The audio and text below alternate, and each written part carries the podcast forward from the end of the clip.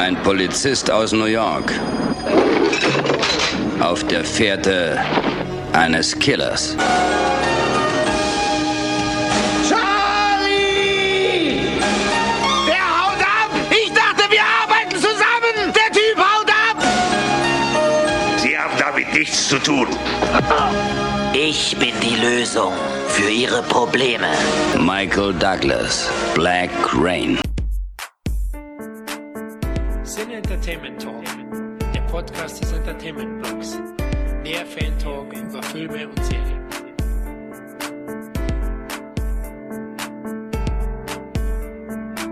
Hallo und herzlich willkommen zu einer weiteren Ausgabe des Cine Entertainment Talk. Nachdem wir bereits mit Eddie Murphy und Chuck Norris zwei Schwergewichte des 80er Kinos per Bestenliste beleuchtet haben und die Casts sehr gut bei euch angekommen sind, haben wir uns entschieden mit Michael Douglas, einen weiteren ehemaligen 80er Topstar unter die Lupe zu nehmen. Aber bevor wir tiefer in die Vita von Kirk Douglas ältesten Sohn eintauchen, stelle ich erstmal das heutige Best of Team vor. Da ist einmal unser mittlerweile besten Listen gestellte Dauerpod-Gast Matthias Bauer. Hi Kevin, hi Florian, liebe Hörer, hi, freue mich, heute wieder dabei zu sein. Ja, hallo Matthias, schön, dass du wieder dabei bist. Wie geht's dir? Du, eigentlich geht's mir jetzt ganz gut, ausgezeichnet. Ich schreibe, bin fleißig. Schreiben kann man ja immer, das ist ja das Schöne, auch wenn die Situationen, die Außensituationen extrem sind. Aber hier vom Computer kann man schreiben. Es kommt im Herbst ein neuer historischer Roman, das Reich der zwei Kreuze, den ich mit Bastian Zach zusammen geschrieben habe. Und im Sommer kommt der dritte Teil der Reiche Ernte Comic Trilogie, die ich mit Chris Scheuer zusammen gemacht habe.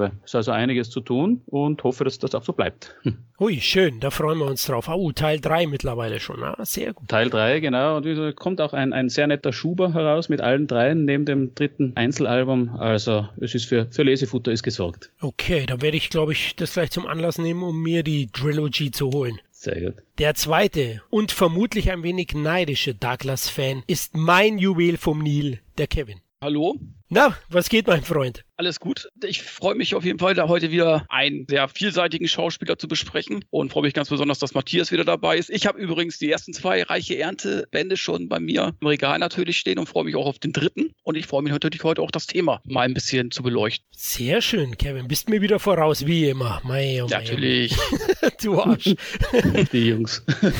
ja, genau. ja, ich denke speziell, Kevin, du wirst schon ein bisschen neidisch sein, oder? Auf die Sex-Trilogy von Douglas, weil du hättest durchaus gerne ihn gedoubelt bei den gefährlichen Bettszenen, ne? Naja, ich sage mal, ich hätte ihn gerne gedoubelt mit Demi Moore. Ich hätte ihn gerne gedoubelt mit äh, Sharon Stone. Aber ich hätte ihn nicht gerne gedoubelt mit Glenn Close, muss ich ganz ehrlich gestehen. oh, je, je. Auch noch wählerisch, du Wahnsinn. ja, ja, da, bin ich schon wählerisch. so ein bisschen Folter-Sex, Fifty Shades of Kevin. Fifty Shades of Kevin nicht schlecht. Wäre bestimmt spaßig geworden. Ja, der dritte 80er Abenteurer ist meine Wenigkeit, der Florian. Am besten erklären wir noch mal kurz, wie sich letztlich unsere Bestenliste zusammensetzt, falls ihr die vorherigen Folgen noch nicht gehört habt. Jeder von uns hat seine zwölf Favoriten benannt und dann haben wir jeweils Punkte verteilt. Also 15 Punkte für Platz 1, 12 Punkte für Platz 2, 10 Punkte für Platz 3 und so weiter bis eben ein Punkt für Platz 12. Daraufhin haben wir die Punkte zusammenaddiert und haben nun, wie wir denken, eine sehr schöne Liste von Michael Douglas filmischer Karriere zusammengestellt. Dann lasst uns loslegen. Fangen wir an mit Michael Douglas. Was verbindet ihr mit dem amerikanischen Charakterdarsteller? Naja, einerseits natürlich tolle Kinofilme, ganz frühe Fernseherinnerungen, wo man aber nicht selber geschaut hat, sondern vielleicht mal, wenn die Eltern die Straßen von San Francisco geschaut haben, mal um die Ecke gelugt hat und sich angeschaut hat, hm, cooler Typ. aber man durfte selber noch nicht schauen. Und ansonsten, was mir bei ihm immer gefallen hat, dass er Rollen gehabt hat, die so ein bisschen Helden am Randbereich. Also er hat natürlich auch so seine Heldenrollen gehabt wie Grüner Diamant, aber ansonsten so, so Rollen wie in Basic Instinct oder eben auch Black Rain, so dieser, dieser Kopf auf Abwägen. Da fand ich immer, von den großen Schauspielern war das immer der, der das am besten rübergebracht hat. Also so dieser, dieser Held mit Schattenseiten. Und das zieht sich ja eigentlich äh, auch bis heute rauf. Also er, er konnte sehr gut diesen, diesen sympathischen Helden spielen, aber auch den, der einfach so ein bisschen eben Schattenseiten hat. Das macht ihn für mich also zu einem sehr, sehr interessanten, großen Hollywood-Schauspieler. Kevin, bei dir Kirk Douglas vielleicht oder seine provokante Sex-Trilogy? Ich muss sagen, ich finde eigentlich alles von ihm ziemlich gut, weil er eben halt auch alles irgendwie gespielt hat. Von schwarzer Komödie bis Abenteuerfilm bis Sex-Thriller. Äh, ne, kann er alles drehen. Und da muss ich auch Matthias recht geben. Was ich gut finde bei ihm, der hat sich so, äh, glaube ich, auch vom Gefühl leiten lassen. Dem war das egal, ob das jetzt provokant ist. Er hat ja auch viele provokante Filme gemacht, ob das jetzt Enthüllung ist oder Basic Instinct und so weiter. Der hat einfach das gespielt, wo er, meine ich, äh, Lust drauf hatte und äh, hat sich jetzt nicht unbedingt darum geschert, ob er jetzt da so positiv bei wegkommt oder so. Ne? Also von daher, ja, das habe ich immer, immer sehr an ihm geschätzt und der hat eben halt auch das gewisse Charisma. Ne? Wenn der eben halt in die Kamera tritt, dann nimmt er eben halt auch gleich den ganzen Film an sich, finde ich. Er hat eben halt diese Ausstrahlung, die nicht jeder hat. Ja, da würde ich mitgehen. Also von den 80er, 90er Topstars, ich meine, er war ein absoluter A-Lister, mhm. ist er bestimmt der vielseitigste und beste Schauspieler. Also von den, mhm. von den Superstars aus der Zeit, ne? Tom Hanks ist dann vielleicht noch so ein Kaliber, aber Michael Douglas, düstere Rollen auch gehabt. Matthias hat's gesagt, der hat auch Schurken gespielt, ne? in Wall Street. Wir kommen heute dazu. Geist und die Dunkelheit, auch immer wieder dann ambivalente Charaktere. Da hat er sein Können gezeigt und nicht umsonst wurde er von der britischen Ausgabe des Empire Magazins im Oktober 1997 1990 auf Platz 74 der 100 größten Schauspieler aller Zeiten gewählt. Das sehe ich zu Recht. Also er ist ein großer Könner. Ich finde, er hat auch nie so wirklich drunter gelitten unter der Bürde, dass er der Sohn von der großen Hollywood-Ikone Kirk Douglas ist, oder? Seht ihr das auch so? Ja, der hat sich, hat sich immer freigespielt. Der hat auch so mit diesem Produzieren von einer Flog übers Kuckucksnest und auch von den Rollen, der hat sich da ziemlich vom Papi freigespielt, ja. Mhm. Ja, finde ich auch. Und, und das war nie so für mich ein Thema. Klar, ich bin etwas jünger oder wir alle, wir kennen Kirk Douglas, aber aber seine große Zeit war, glaube ich, schon vorbei in den 80ern. Ich kannte Kirk Douglas von den TV-Filmen. Im Kino habe ich sogar Archie und Harry gesehen. Ich weiß nicht, ob ihr den kennt. So ah, mit Burt Lancaster. Yes, ja. Sie können es nicht lassen. Ja, genau. genau. 87, glaube ich, oder so. 86, 87er Titel, wo die nochmal so einen Zug heißt machen. Schon mhm. ewig nicht mehr gesehen. Da habe ich mal im Kino gesehen, seitdem nicht mehr. Und äh, Michael Douglas Matthias hat's gesagt, TV, die Straßen von San Francisco. Habe ich gesehen, nicht fortlaufend, aber immer wieder so punktuell. Da war das Team ja perfekt, ne? Also es war auch der Durchbruch für Douglas als Schauspieler. Straßen von San Francisco wurde produziert von 72 bis 77. Er spielt ja Inspector Steve Haller, der neue Partner von Detective Mike Stone. Knollennase Karl Malden spielte hier die Hauptrolle und äh, die beiden sind dann eben auf Verbrecherjagd gegangen und neben Kojak, Starsky und Hutch und die zwei war für mich die Straßen von San Francisco wahrscheinlich die beste Cop-Crime-Serie der 70er. Ohne alle zu kennen, aber das waren so für mich die typischsten, oder? Ja, die waren, die zwei waren schon sehr cool. Sicher eine der besten Cop-Serien der 70er und nämlich auch eine der großen, aufwendig produzierten. Also, und das ist, das Team hat's halt auch ausgemacht. Das war einfach dieser abgeklärte Karl Malden und der junge Michael Douglas. Das ist unwiderstehlich, muss man sagen. Dazu noch San Francisco. Eh schon eine der, der besten Städte für so eine Action-Serie und dieser ganze 70er-Jahr-Vibe und so. Also das, das war schon, war schon. Ich habe sie eben damals, wie sie das erste Mal ausgestrahlt worden ist, eben nicht so gesehen, nur so aus dem Augenwinkel heraus. Später ist sie dann, glaube ich, wiederholt worden, auch auf den privaten. Und da habe ich dann schon ein bisschen, habe ich dann immer wieder ein bisschen reingeschaut und eigentlich war es eh wieder mal an der Zeit, dass man sich die richtig anschaut. so gesammelt. Programm für den Sommer. Kevin, bei dir? Habe ich früher auch geguckt. Ich meine, ich habe ja alles als Kind geguckt. Ne? Wir hatten ja diesen Serien-Podcast und da gehörte natürlich auch äh, Straßen von San Francisco dazu. Ich weiß gar nicht, wo sie zuerst lief, die Serie. War das ZDF? Weiß es gar nicht mehr. Ich habe sie auf jeden Fall nachher noch auf Kabel 1, meine ich, wurde sie nachher wiederholt und hat Spaß gemacht. Einfach auch das Duo, ne? Karl Malden und äh, Michael Douglas. Das hat sehr gut gepasst. Ne? Das war wie, wie bei uns der Derek, ne? Also. Hm. Boah, das ist aber, das ist aber oh Gott. Vergleich. So, danke, ich beende den Podcast hiermit. Eingehängt, dü, dü, dü. Ja, ja, genau. aber was typisch war, Straßen von San Francisco her, war die Zusammenstellung von dem Team. Ne? Karl Martin, so der väterliche, erfahrene, ältere Polizist und äh, Michael Douglas ist der Heißsporn, ne? der junge Wilde sozusagen. Und äh, die beiden in der Kombination haben perfekt harmoniert und die Serie hatte weniger Humor. Also ich hatte mal wieder in ein, zwei Folgen reingeschaut. Die ist schon ein bisschen ernster, jetzt zum Beispiel wie Starsky und Hutch, die viele Sprüche bringen, die zwei in der deutschen Synchro mhm. auch. Ja. Da waren die schon ein bisschen ernster und klar, dass Matthias besonders die Serie mag, denn hier hatte Arnold Schwarzenegger einen Gastauftritt auch. Ja, stimmt. Das kommt immer so einer von die von die ganz frühen Rollen. Das ist immer so, ich glaube, glaub Stallone hat auch seine ganz frühe Rolle in irgendeinem Krimi, wo er irgendwie aufs Schienbein tritt und, und Arne hat so eine ganz frühe Rolle in, in Straßen von San Francisco. Er auch als irgendwie so, so ein Gorilla, nicht? Irgendwas, also ja, einer, ja. einer von den Bösen, irgend sowas, ja. Stimmt. Der Henchman genau. sozusagen, ja. genau. Ja. Damals noch aufgefallen, ja. Stallone hat den Kojak gespielt, eine Folge, kann ah. ich mich erinnern. Ja, ich habe von Stallone als, als Mega-Fan, wie Kevin und ich halt sind, äh, habe ich alles irgendwie mir reingedrückt, wo der mal mitgespielt hat. Und in der Kojak-Folge war er dabei. Und Arnie eben hier in Straßen von San Francisco, die hatte insgesamt fünf Staffeln, 120 Episoden. Und Douglas selbst ist aber 76 ausgestiegen, also nach vier Staffeln und wurde ersetzt durch Richard Hatch, der Mann von Kampfstern Galactica.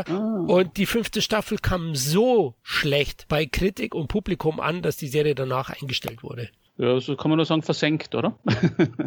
Eindeutig, ja. Ja, der Richard Hatch, das ist der Dunkle von den beiden Galactica-Heroes. Ja gut, das kann halt auch nicht funktionieren. Ich meine, wenn man Michael Douglas gewohnt ist, vier Staffeln lang. Ich glaub, Richard da Hatch kannst ist du auch nur verlieren. Ich glaube, das lag dann auch weniger an Richard Hatch. Der hätte wahrscheinlich auch jemand anders da hinstellen können. Das ist einfach schwierig. Obwohl vom Gefühl her hätte ich eigentlich immer gedacht, das ist so ein Dauerläufer, der schon 20 Jahre irgendwie läuft. Irgendwie hört sich 120 Folgen irgendwie wenig an für die Serie. Ja, fünf Staffeln sind ja gar nicht so viel. Ich habe auch gedacht, hätte ja 10, 15 Staffeln Genau, gehabt. Aber genau. es lag halt schon an Douglas, 76 ausgestiegen, 75 den Oscar für einer Flug übers Kuckucksnest als Produzent bekommen. Ich glaube schon, dass das ein entscheidender Punkt für ihn war, wo er dann auch irgendwie sagt, ich will mich ständig wiederholen. Man sieht es ja in seiner Karriere, er sucht immer Herausforderungen, wenn wir heute in den Film auch haben. Ich glaube, er ist da irgendwie müde geworden, in San Francisco hin und her zu laufen. Ja, vor allem, man darf ja nicht vergessen, dass trotzdem das eine Hochglanzserie war, die erfolgreich war und bei den Kritikern, im Fernsehen war damals einfach was anderes. Und die Schauspieler wollten alle ins Kino. Nicht? Und der Michael Douglas wollte genauso ins Kino. Also das ist ja, das ist ja alle, die irgendwie mit, mit Serien gestartet sind, 60er, 70er, wollten ja eigentlich dann das große, das Big Picture machen. Also es ist anders als heute, wo Serien teilweise den, den Status haben von Filmen oder halt die besseren Filme teilweise sind, war das in die 70er Jahre anders. Und das ist natürlich klar mit dem Oscar von Kuckucksnest und, und großen Ambitionen, dass der dann ausgestiegen ist. Ja, ist irgendwo, irgendwo verständlich aus seiner Sicht wahrscheinlich. Absolut klar und es hat sich auch gelohnt. Douglas selbst am 25. September 1944 in New Jersey geboren, hat ja wirklich auch eine Menge Preise einheimsen können in seiner Karriere. Also er hat den Oscar gewonnen, den Golden Globe, den Emmy und nicht umsonst zählt er eben zu den besten Charakterdarstellern der letzten Jahrzehnte. Und das werden wir jetzt dann auch sehen, denn wir starten mit unserer besten Liste, mit unserer Top 12. Jetzt muss ich gleich beichten, wir haben tatsächlich 13 Titel, denn Platz 12 ist zweimal belegt. Wir konnten uns nicht entscheiden. Zwei Titel wurden jeweils einmal benannt von einer Person und dadurch Gleichstand. Dann haben wir gesagt, gut, dann nehmen wir eben beide rein. Deswegen werden wir jetzt insgesamt 13 Titel besprechen.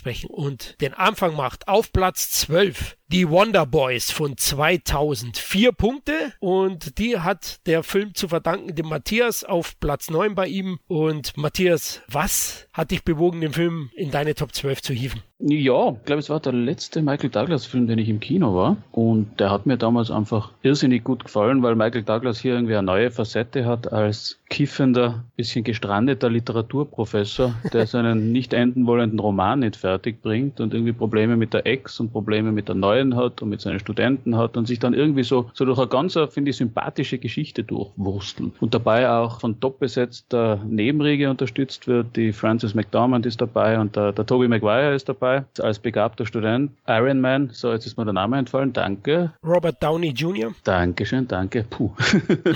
ähm, hart, aber gut.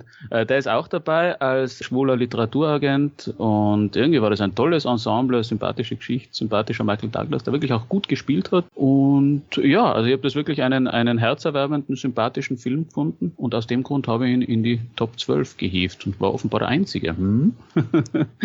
Tatsächlich nur eine Nennung. Man muss aber auch sagen zu Kevin und meiner Verteidigung, Matthias, und auch zu deiner. Michael Douglas hat schon ein starkes Portfolio an Filmen. Da, da sind es auch persönliche Befindlichkeiten, warum man dann den einen oder anderen Film gewählt hat. Die Wonder Boys, ich finde den auch gut, aber so in meinen Top 10, ich habe den einmal gesehen, damals auf Video, nicht im Kino. Der Film hatte ja ein Budget von 55 Millionen Dollar, war ein Flop, hat in den USA nur 19,3 Millionen eingespielt, in Deutschland 260.000 Zuschauer. Also der große Hit war es nicht. Hat mich gut unterhalten gefühlt. Die Stärken hast du erwähnt, also es ist wirklich das Ensemble, aber trotzdem war mir das ein bisschen zu skurril, auch die Situation und manche Charaktere ein bisschen abwegig. Deswegen hat mir diese eigenwillige Kombination so ein bisschen aus Club der Toten Dichter und Big Lebowski, würde ich jetzt mal sagen, nicht ganz so gut gefallen, aber hey, anschauen kann man den auf jeden Fall. Ich kann es verstehen, der ist schon auch für mich so in den Top 20, auf jeden Fall Top 15 von Douglas. Das ist auch einer der weniger bekannten Filme, die man durchaus mal schauen kann, aber bei mir hat es eben nicht ganz gereicht für die Top 12. Tja,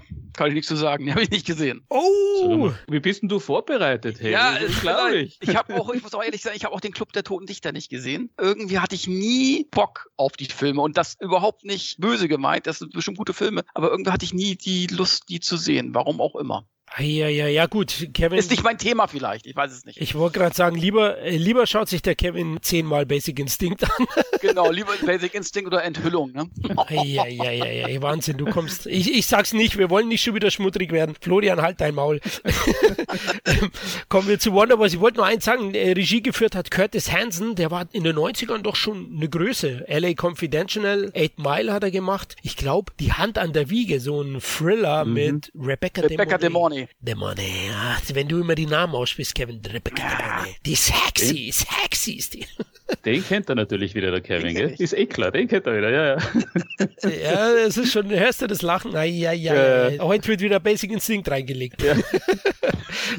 ähm, eins wollte ich nur sagen, der Film, man merkt, dass er Qualitäten hat. Er wurde auch mit dem Oscar ausgezeichnet für den besten Filmsong und war auch für ein paar andere Oscars nominiert. Also das ist schon einer, den man definitiv schauen kann und der durchaus verdient in den Top 12 ist. Gut, kommen wir zum nächsten Film. Ebenfalls auf Platz 12. Ich hatte es ja schon erwähnt, warum. Auch der ist nur einmal genannt worden und der ist bei mir auf Platz 9. Liberace. Zu viel des Guten ist wundervoll. Von 2013, vier Punkte eben. Und den mag ich sehr, sehr gerne. Es war auch das Comeback, kann man sagen, von Michael Douglas, der ja krebserkrankt war und äh, eine Zeit lang nichts gemacht hat. Und äh, Liberace war 2013 gemeinsam mit Last Vegas das Doppel, das ihn zurückgebracht hat. Hier geht's um eine reale Person, um den Pianisten und Superstar vom pompösen Schoß aus den 70ern, nämlich Liberace. Der war einer der großen Stars zu der Zeit. Er hatte bei seinen Auftritten immer glitzernde Kostüme und goldene Kerzenständer auf seinem Piano und man kann ihn, glaube ich, mit Elton John so ein bisschen vergleichen. Ich hoffe, ich tue jetzt dem nicht unrecht. Elton John ist natürlich wesentlich bekannter auch in unserem Bereich noch, aber in die Richtung ging's. Der war etwas verzaubert, würde ich mal sagen. Und in dem Film wird dessen Karriere gezeigt, aber der Fokus liegt auf die Liaison mit seinem Freund. Im Sommer 77 lernt er nämlich den attraktiven Jüngling Scott Thorson kennen. Der wird gespielt von Matt Damon und der Junge gibt ihm ein bisschen Halt. Liberace ist schon so ein selbstverliebter Typ, der eigentlich nicht mehr wirklich unterscheiden kann, wer ihn wirklich mag und wer einfach nur von seinem Ruhm abhaben will. Also er ist da schon geblendet und er macht diesen Jüngling zu seinem Prinzen. Na? Er manipuliert ihn ein bisschen, er verändert ihn mit Schönheits-OPs. Das ist auch dann Thema des Films und der Film lebt da auch einige Exzesse aus und zeigt eben die großen Gefühle inklusive Eifersucht. Liberace war homosexuell und das ist eben auch das Thema dann. Mir hat der Film sehr, sehr gut gefallen, ist eine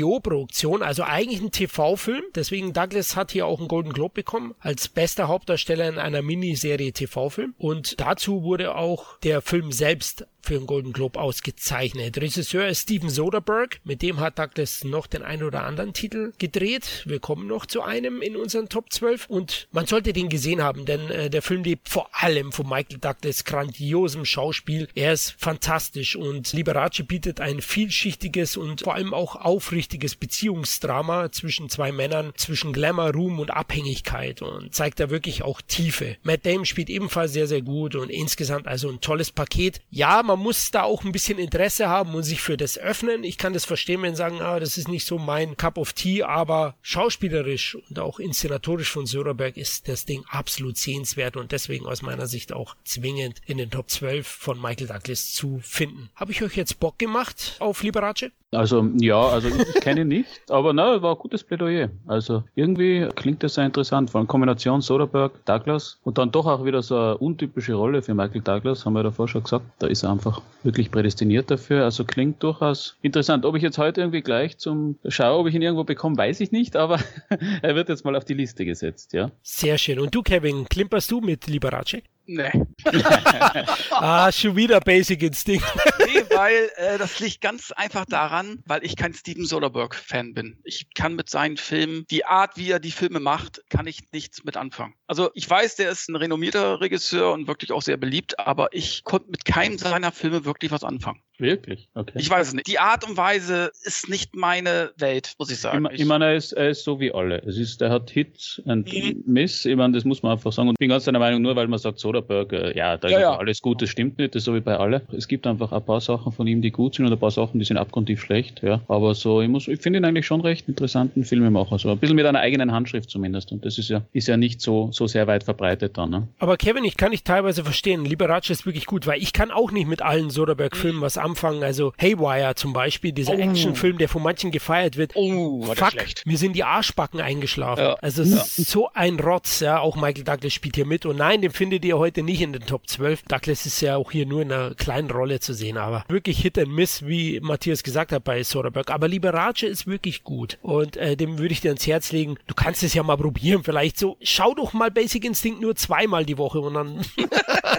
findest du auch Zeit für Liberace. Und übrigens, Dings also falls Soderbergh, wirklich ein cooler Soderbergh-Film, den keiner kennt, ist The Limey. Das ist äh, eher über so einen britischen Gangster, glaube ich, der nach Amerika kommt und dort irgendwie so ein paar Sachen zu erledigen hat. Und der ist gut, den kennt keiner, der ist aber wirklich ausgezeichnet. Kann ich empfehlen, The Limey. Den habe ich auch gesehen, der ist wirklich gut, hast du recht. Das ist auch so eine Produktion, die ist unterm Radar gelaufen. Übrigens, Liberace, aufgrund der Golden Globes und der großartigen Besprechungen, hat der sogar in Europa einen Kinostart bekommen. Auch in Deutschland und in Deutschland 204.000 Zuschauer ins Kino gelockt. Budget waren 23 Millionen Dollar, HBO hat Qualität, das brauchen wir, glaube ich, gar nicht besprechen, das feiern wir eh alle immer wieder. Also das ist schon ein toller Sender, der dann auch solchen Stoffen die Möglichkeit gibt, auf ein größeres Publikum zu treffen. Soderbergh, Aaron Brockovich ist noch ein guter Film. Kevin, magst du den? Den mochte ich. Doch, den mochte ich. Es sind ja auch die Ocean-Filme, sind ja nur keine schlechten Filme, ja? Ja, wie gesagt, kann ich verstehen. Es gibt ja auch einige Produktionen, also zum Beispiel auch Solaris, das ist auch so Geschmackssachen mit George Clooney. Ja. Gehen. Äh, genau, da, Ja, da genau. schlafen dir auch die Haxen ein, sagt man bei uns.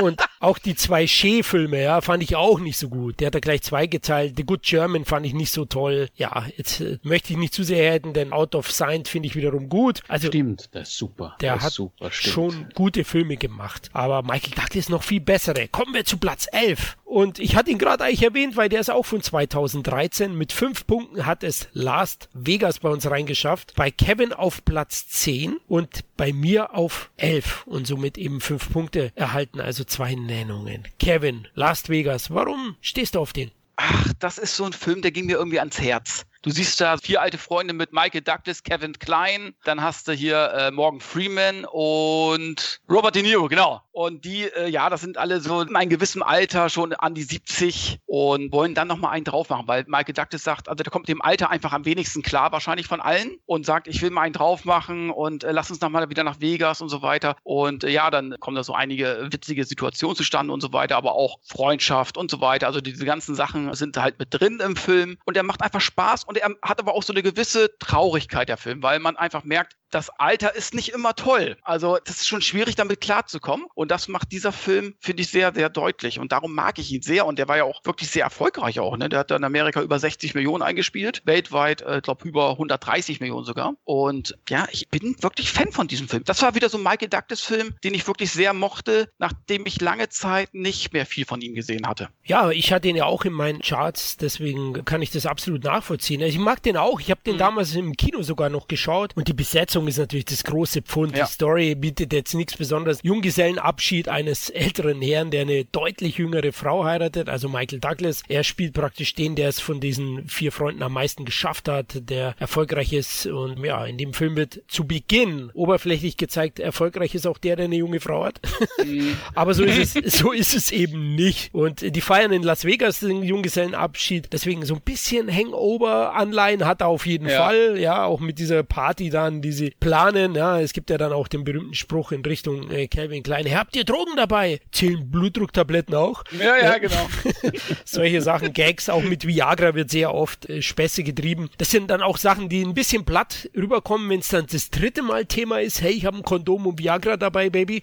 Das sagt der Kevin Klein immer, über den ich mich sehr gefreut habe, weil Ja. den sieht man viel zu wenig. Ich bin ein großer Fan von ihm, also er Ja. ist ein toller Schauspieler. Ich glaube, Fisch namens Wanda findet jeder 80er-Fan geil. Klar. Oh ja. Und da ist ja Klein eine Naturgewalt. Also das spielt ja brillant und hier finde ich ihn auch gut. Ich finde Douglas nicht so ganz sympathisch in seiner Rolle. Ne? Er ist so übertrieben gebräunt. Es ist Teil der Story. Ja, er wird auch von Robert De Niro dann angegangen, so ungefähr. Du mit deiner falschen Bräune, deinen gefärbten Haaren, äh, deinen falschen Zähnen.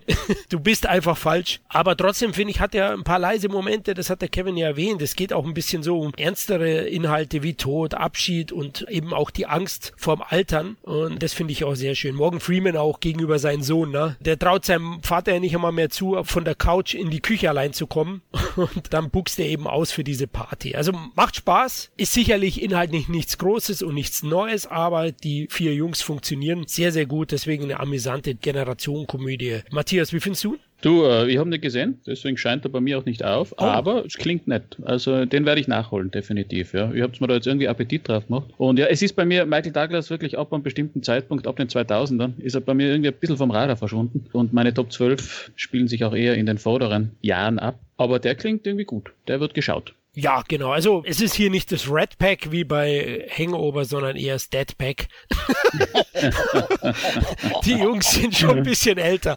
Und am Ende ist natürlich alles so mit dem Zuckerguss ein bisschen, aber gut, passt schon. Aber ist eine schöne, schöne Feel-Good-Komödie letzten Endes. Also, was heißt Komödie? Dramödie vielleicht sogar, weil er schon ein paar äh, auch ernstere Momente hat. Aber der macht Spaß. Den kann man sich wirklich. Also, das war wirklich so nach langer Zeit so ein Douglas-Film, der auf mich zugeschnitten war, sozusagen. Ne? Und übrigens, ich bin ja auch ein großer Kevin Klein-Fan. Also, wenn noch einer den Film Ich liebe dich zu Tode nicht kennt, bitte nachholen. Auch ein ganz, ganz geiler Film. Oh ja. Puh, ja. da Wo er vergiftet wird von seiner Frau. Er geht fremd, er ist ja Italiener. Er ist ein Pizzabäcker, oder? Ja, Pizzabäcker, genau. Und sie macht die Nudeln und er isst immer und dann stirbt er einfach nicht. Und dann, ja, ich glaube, am Ende überlebt er sogar und sie kommen, glaube ich, wieder zusammen irgendwie. Aber auch ein ganz toller Film. Ich weiß gar nicht, ob es den überhaupt gibt auf Scheibe. Den müsste ich mir auch noch mal holen. Ja, der Kevin Klein hat auch so eine Hochzeit gehabt. Ja. Also völlig richtig, Florian. Also eine, eine Urgewalt im, im, im Fisch namens Wanda. Und dann kam irgendwie so im Zeichen der Jungfrau dieser Thriller und eben dieses Ich liebe dich zu Tode. Es war alles in, innerhalb von zwei, drei Jahren und dann war irgendwie nichts mehr. Also irgendwie war Kevin Klein dann irgendwie so ein bisschen. Wel- Welchen ich noch liebe, ist French Kiss mit Mac Ryan. Also den liebe ich auch, den Film. Der ist auch gut. Und Dave, hat er nicht in Dave, glaube ich, Dave, gespielt? genau. Und dann war es so ein bisschen still. Dann habe ich, glaube ich, noch einen Film gesehen, auch so ein Drama, Das Haus am See oder wie das Ding hieß, ich weiß nicht mehr genau. Der ging mir auch sehr, sehr an die Tränendrüsen. Ja, der hat aber halt nicht so viel gemacht eigentlich, ne? Also zumindest nicht so viel gemacht, was ich jetzt kenne. Aber kennt ihr nicht Wiggy Wiggy Wild Wild West? hat er auch gespielt. Oh, Ne? oh Gott. Das oh. war auch so ein Kinoerlebnis, wo ich sage, Äh, boah, Da kommt, da, kommt ein, da kommt eine Sonnenfeldallergie her, oder? Ja. Org. Aber da war er auch dabei, ne? Als Buddy Da von. Will Smith. Ja, also Ja. tatsächlich stimmt. Jetzt mir eingefallen. Hey, schön. Hey, wir kommen von Mike Douglas auf Kevin Klein. Äh, muss erwähnt werden. Er ist ein toller Schauspieler und da habe ich mich auch gefreut. Aber da hat auch Matthias recht, so 10er Jahre, Nuller Jahre, da hat's angefangen. Also da gibt's viele Produktionen, die wir heute auch nicht erwähnen werden. Ne? Und wo ich auch gesagt habe, hm, äh, eher schwächer. Ne? Ein ungleiches Paar hat er zum Beispiel gespielt, eine kleinere Rolle. The Sentinel. Das waren dann immer so austauschbare Produktionen. Auch sag kein Wort. Es ist alles nicht schlecht, aber es ist halt auch nicht wirklich gut. Ja? aber es ist halt nicht Michael Douglas. Es waren keine schlechten Filme, auch perfekte Mord. Weiß jetzt nicht, ob er in unseren Top 12 drin ist, schätze ich jetzt mal nicht. Aber es war auch ein guter Film. Aber von Michael Douglas hat man eben halt so, gerade so zwischen 85 und 95, das war seine Hochzeit. Also, das waren ja fast alles Hits. Das waren alles Filme, die, die müssen in die Sammlung normalerweise, ne? Wobei, man muss auch gerecht sein. Ich habe auch bei einer Diskussion, es ist halt einfach brutal schwierig, 40 Jahre lang gut zu sein. Nicht? Ich meine, da ist Ja. 75 der Oscar fürs Kuckucksnest, Straßen von San Francisco und dann spielt immer noch und das ist einfach ein Riesenzeitraum. Das ist so wie bei Musikbands, die haben halt ihre ganz großen Platten und dann halt ihre Platten, die okay sind, ja, halt nicht mehr das, was es mal war. Und so ist es bei den Schauspielern teilweise schon auch. Also wenn die sich nicht komplett neu erfinden, dann ist es einfach, also da hast du halt diese paar Jahre, wo sie absolut unschlagbar sind und dann halt, ja, die Jahre, die okay sind und ja, da. Ich meine, selbst, selbst ein De Niro hat nicht 50 Jahre lang immer Top-Qualität abgeliefert. Ja? Gerade die letzten 15 Jahre Ja. sehr schwankend. Ja? Wo ich auch sage, gut, er hat wahrscheinlich auch viel gemacht, wo er sagt, scheiß drauf, jetzt mache ich es einfach, was ich früher nicht machen konnte, mache ich jetzt. Aber da hat er sich bei mir zumindest ein bisschen an Kredit verspielt, weil er einfach auch viele Sachen gemacht hat, wo ich sage, oh, das hättest du auch lassen können. Ja, das Aber, ist so, wenn äh, man, wenn, man, wenn man jemanden sieht, der im Pate mitgespielt Ja. hat und dann spielt er so beliebige Komödien mit dem Genau. Robin Williams oder so, nicht? Dann- das ist natürlich schon Haut. Aber andererseits, jeder muss die Miete zahlen, nicht? Also, Ja. was soll's? Also wenn der noch Miete zahlen muss, dann ich hoffe, der hat was ja, nur- war ja gekauft. nur polemisiert. du, du. Okay, ja, hast du recht. Aber Douglas war da schon ein bisschen besser in der Auswahl, aber er hat auch immer sehr, sehr viel selbst produziert und Einfluss genommen. Da kommen wir noch bei dem einen oder anderen Film dazu. Da habe ich mir ein bisschen was an Hintergrundwissen erlesen.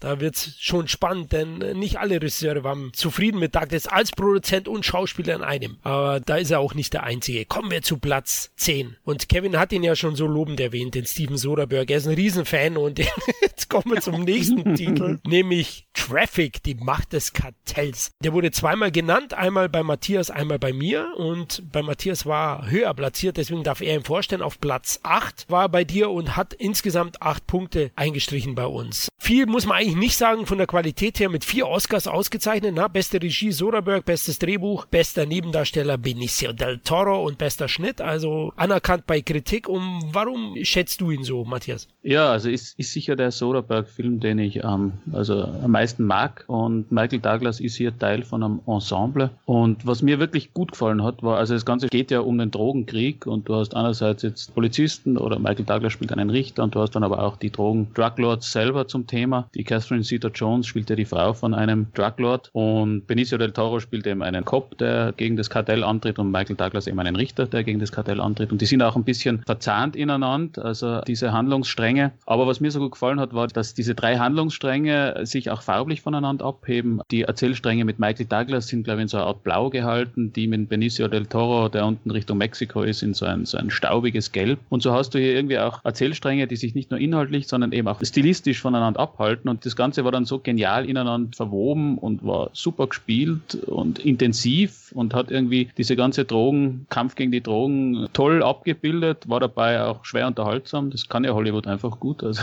wollen ja immer unterhalten und auch Filme, die irgendwie auch Tiefgang haben, sind trotzdem sehr unterhaltsam. Und da fand ich einfach sowohl Soderbergh, der es hier nicht so übertrieben hat mit seinem Stil, tolle Schauspieler, spannende Geschichte, da hat für mich eigentlich alles gepasst und deswegen, deswegen ist er im, im Michael Douglas Ranking bei mir sehr weit oben, wenn auch Douglas jetzt nicht die absolute Hauptfigur ist. Also er ist halt Teil eines Ensembles, aber dieses ganze Ensemble ist auch sehr gut und auch Catherine Zeta-Jones geht auch als Frau dieses Drogenlords und der Benicio del Toro damals ja auch lässiger Schauspieler und ja, na insgesamt muss ich sagen für mich schwer gelungener Hollywood-Film mit einigen Tiefgang. Da stimme ich dir natürlich zu. Habe ihn ja auch in meinen Top 12 drin gehabt. Ich finde den auch klasse. Also der ist vor allem vielschichtig und komplex erzählt, wie du gesagt hast, mit diesen verschiedenen Handlungssträngen, die dann am Ende zueinander führen. Also die kreuzen sich während des Geschehens, mhm. aber am Ende werden die ineinander verwoben. Das ist meisterhaft gemacht von Soderbergh. Da muss man eben auch loben und die Charaktere sind auch differenziert untereinander und insgesamt trotzdem auch authentisch und das finde ich eine große Leistung. Optik toll, hast du auch angesprochen. Da wird auch unterschieden von den einzelnen Handlungssträngen und der eindringliche Appell gegen Drogen, der war damals auch ein bisschen Vorreiter. Es kam dann später Narcos und Co. und Traffic hat es in der großen Hollywood-Produktion fast schon salonfähig gemacht wieder. Vor allem auch das Mexiko-Thema. Deswegen muss man den gesehen haben und für Douglas, glaube ich, auch privat ein sehr wichtiger Film, denn Catherine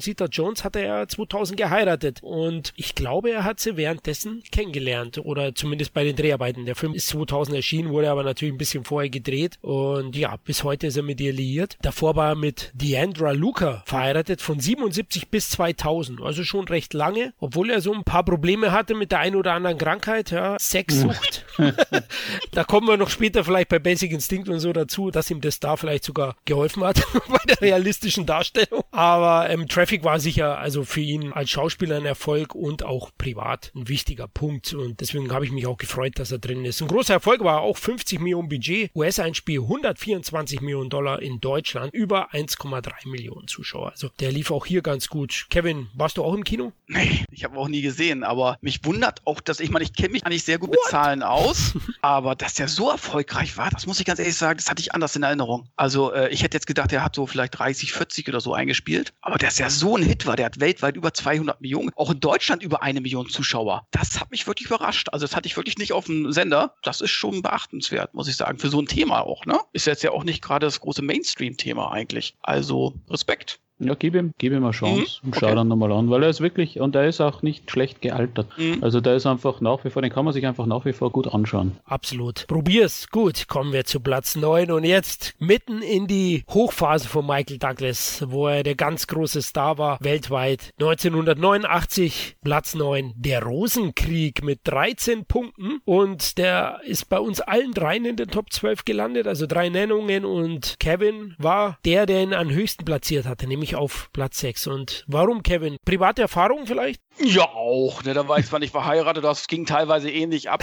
mit ein paar Freundinnen, die ich vorher hatte, ne? wo ich dann aus der Dusche gerissen worden bin im Winter und stand nur mit Schlüpper draußen vor meinem Auto, weil ich rausgeschmissen worden bin von meiner Freundin damals. Und dann wollte ich ins Auto steigen und dann springt das Scheißding noch nicht mal an. Also das war auch so ein Erlebnis, das werde ich nie wieder vergessen. Aber egal, genug von mir. Rosenkrieg, richtig guter Film, habe ich letztens gerade nachgeholt nochmal, weil ich den längere Zeit nicht gesehen habe und ich finde den einfach großartig. Danny DeVito hat ja Regie geführt, spielt auch eine kleine Rolle und dieses Dreier-Team ist echt gut, die haben echt gute Filme zusammen gemacht. Die beiden eben halt, wie es sich langsam aufbaut, ne? sie lernen sich kennen, alles ist schön und ne, er macht dann seinen Job und sie verlässt so ihre beruflichen Ambitionen, ist dann so mehr Hausfrau und äh, ist damit irgendwann nicht mehr zufrieden und will dann was eigenes aufmachen und er, ja, sieht sich ja eben als ein Ernährer und Mann und da komm Baby. Also die schaukeln sich dann gegenseitig hoch, ja, bis sie sich dann bekriegen und umbringen wollen. Und das ist so geil gemacht. Also ich liebe diesen Film einfach. Und das war ja auch ein Riesenerfolg. Und wer ihn jetzt noch nicht gesehen hat, ich kann den Film auf jeden Fall jeden wärmstens ans Herz legen. Großartig gespielt mit Kathleen Turner und eben halt auch Michael Douglas. Und wie sich das so langsam hochschaukelt, das ist einfach großartig. Bis zum Höhepunkt auf dem Kronleuchter quasi. Super Film kann mir da Kevin völlig anschließen und eben vielleicht nur ergänzen, eben Danny DeVito, der hat ein Händchen auch für die schwarzen Sachen. Also er hat auch dieses Schmeiß die Mama aus dem Zug mit Billy Crystal gemacht.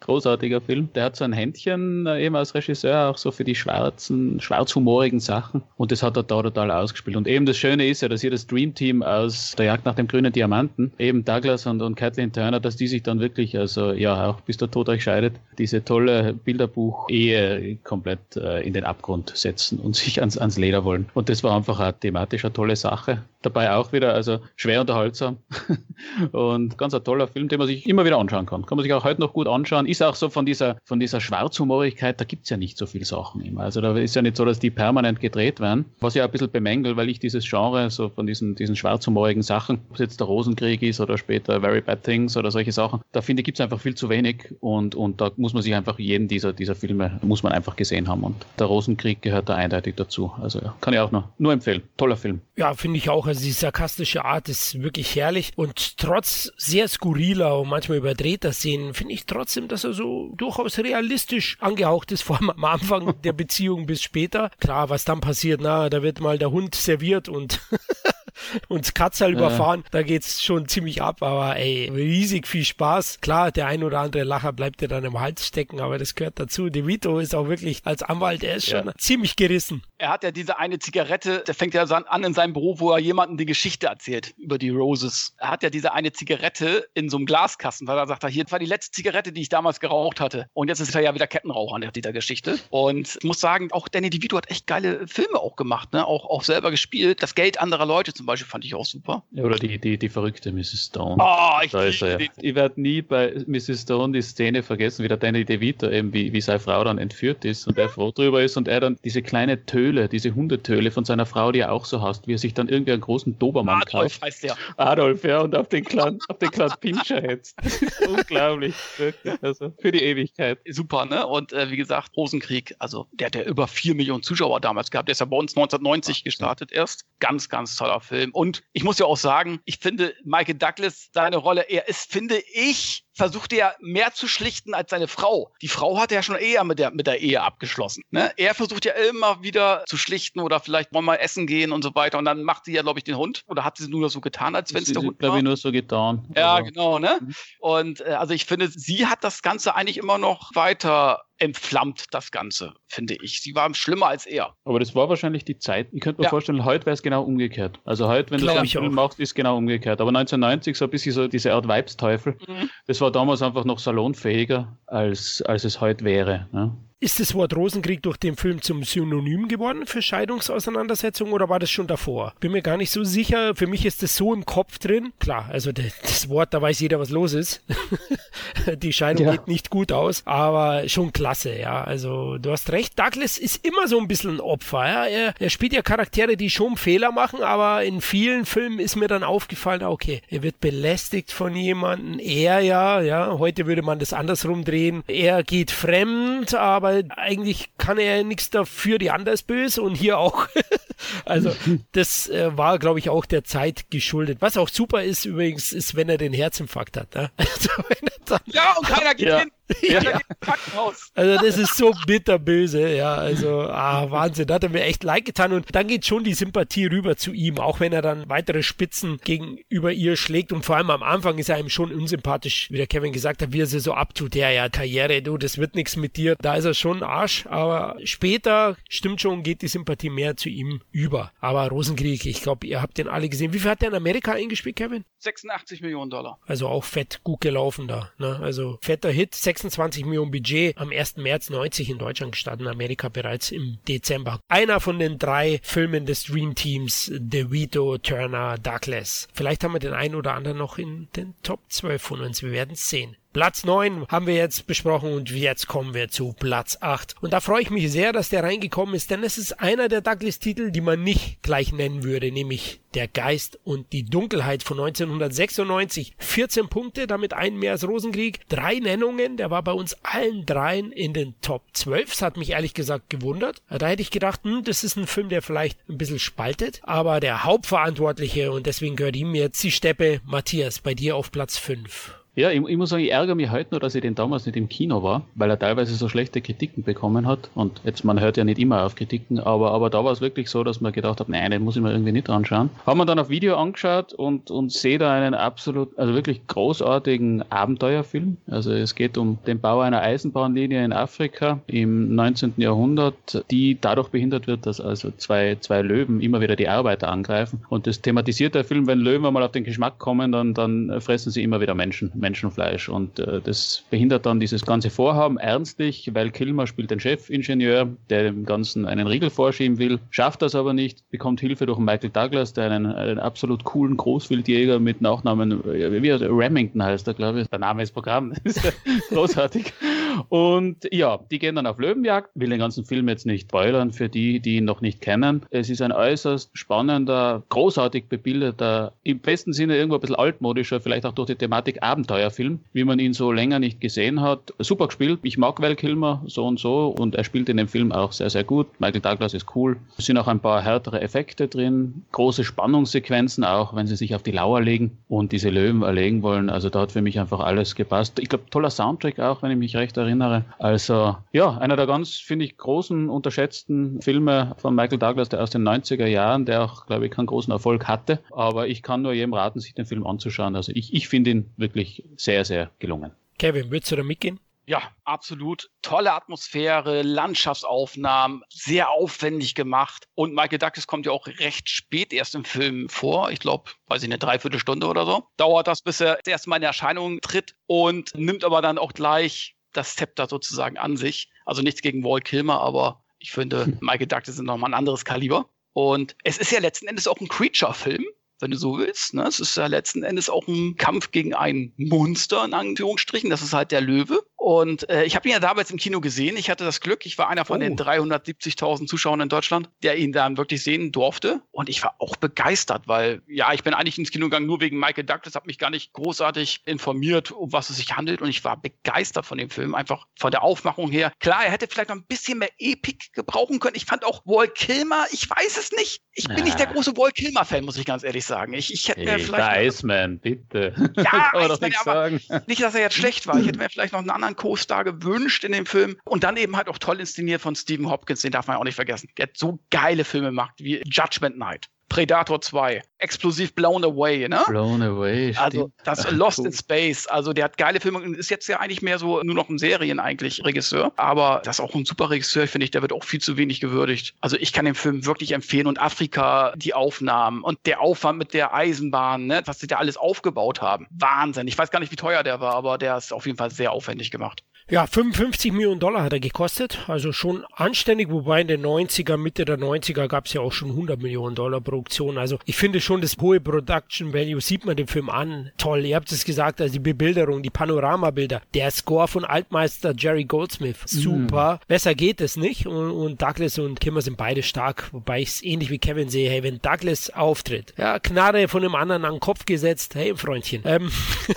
und dann auch so sein Auftreten, wenig eitel. Man sieht ja Douglas sehr, sehr selten unrasiert, hier mit langen Haaren, Hut. Er spielt super und der Film ist sehr, sehr spannend. Ja, ist so eine Tierhorror-Variante, definitiv, mit großem Abenteuereinschlag, wie man sie auch in den 90ern kaum mehr zu sehen bekommen hat. Also es gab es ja auch damals selten, heute noch weniger. Ist schade. Solche Filme sind irgendwie aus der Mode gekommen, waren ja in den 50er, 60er, ne, war die große Zeit so von äh, African Queen und Co. Da gab es die Filme dann zu Mass und waren großen Erfolge. Und damals leider nicht, war ein Flop. Na, Kevin, in den USA hat er nicht viel eingespielt. Ja, hat 38,5 Millionen Dollar eingespielt ich sag mal so, weltweit wird er sicherlich sein Budget zumindest eingespielt haben. Aber es ist, glaube ich, auch nicht das große Mainstream-Thema einfach. Vielleicht war auch so damals die Werbekampagne, hätte man vielleicht mehr auf Creature machen sollen. Also auf Produzentensicht hätte ich den vielleicht ja. mehr auf Creature gemacht. Und ich glaube, der Trailer war eben halt dieses Epische mit Afrika und ne, diesen, diesen Abenteuerfilm. Ich glaube, das hat so die Massen vielleicht nicht angesprochen, möglicherweise. Ich weiß es nicht, ne? Aber letzten Endes hätte er mehr Publikum verdient gehabt. Ich kann mir auch vorstellen, dass, also ich finde den Titel super. Ja. Sehr vielseitig episch, der Geist und die Dunkelheit. Ist aber jetzt vielleicht nicht der Titel, mit ja. dem er jetzt gerade beim großen amerikanischen Publikum ankommt, weil die sich vielleicht dann auch oft denken, hey, what's this?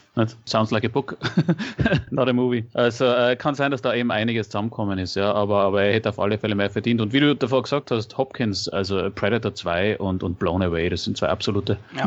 Must-See-Action-Filme aus den 90ern. Also die kann man auch nur jedem empfehlen. Die Menschenfresser wäre vielleicht ein besserer Titel gewesen.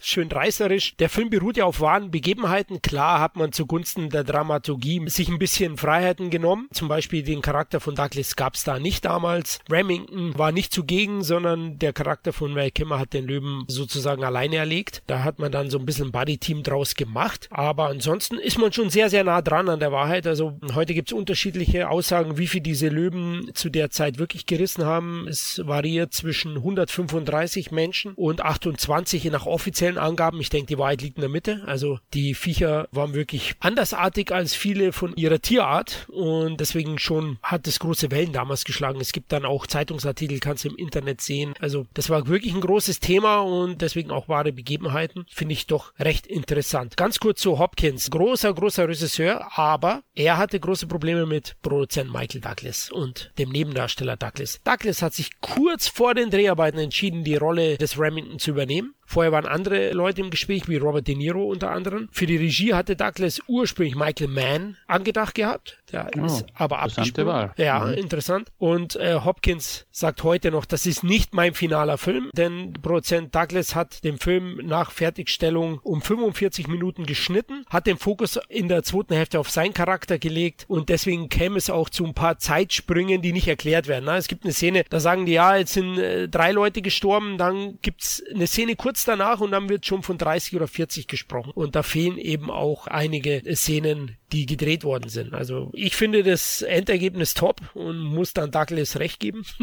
hat es schon gut gemacht, auch wenn der Film dann am Ende kein großer Erfolg war. Technisch hat er einige Oscar-Nominierungen einheimsen können und einen hat er sogar erhalten, nämlich den für den besten Tonschnitt. Aber ich finde, das französische Pendant, vielleicht gebt ihr mir ja recht, würde ich sagen, ist Pakt der Wölfe, oder? So ein bisschen. Ja, immer Pakt der Wölfe. Ja, großartiger Film. Danke, wollen wir auch wieder anschauen. Ja, also es, es, ist so ein bisschen dieser mystische Einschlag natürlich. Ja. Also das ist, wobei Pack der Wölfe ja sehr, sehr viel fantastischer ist. Ja, also mhm. der geht ja wirklich eher in diese Creature-Feature eigentlich, ja. Aber eben so ein bisschen so dieser, dieser Sinn der, der Natur, der Eindruck der Natur, wie die Natur bedrohlich auch sein kann und alles. Das ist, das findet man im Pack der Wölfe auch. Das stimmt, ja. Mhm. Der war natürlich viel erfolgreicher, ne? ja, gemessen am Budget natürlich. Hier waren die Erwartungen viel höher. Mit Kilmer hat man schon gedacht, man hat den kommenden Superstar, ne? Kurz davor, Batman Forever, er war Batman 95 und hat da einige Rollen auch gehabt. Heat kam zu dem Zeitpunkt. Also Kilmer war schon oh, äh, am Peak seiner Karriere. Und, The äh, Sand, den fand ich auch nicht schlecht. Ja, genau. The also, Sand, ja. ja. ja. aber der ist doch auch finanziell. Kilmer ist dann irgendwie finanziell abgesoffen. Also sowohl Ghost and the Darkness als auch The Saint, die sind alle so irgendwie nicht so richtig erfolgreich gewesen. Ja, und der ist dann irgendwie so ein bisschen, bisschen untergegangen, bis er mit diesem einen, wie hat der Kassen? Kiss Kiss Bang Bang, genau, mit dem ist er wiedergekommen. Der war gut, der war gut. Da war er dann wieder irgendwie da bisschen dicker zwar, aber er war da. Ja, da war großartig. Ich glaube, nicht nur die Flops von Kilmer waren das Problem, sondern er galt ja als sehr schwierig. Ich glaube, da hat er sich teilweise dann mit Hollywood verscherzt gehabt. Trotzdem einen, den ich gern gesehen habe früher. Gut, wir haben ja gesagt, die Natur kann sehr gefährlich sein, ja, und auch Frauen können sehr gefährlich sein, denn auf Platz 7 ist eine verhängnisvolle Affäre von 1987 mit 16 Punkten. Natürlich in allen drei Top Tens drin. Und ja, Matthias und ich haben ihn am höchsten platziert, nämlich auf Platz 7. Matthias, soll ich loslegen, magst du?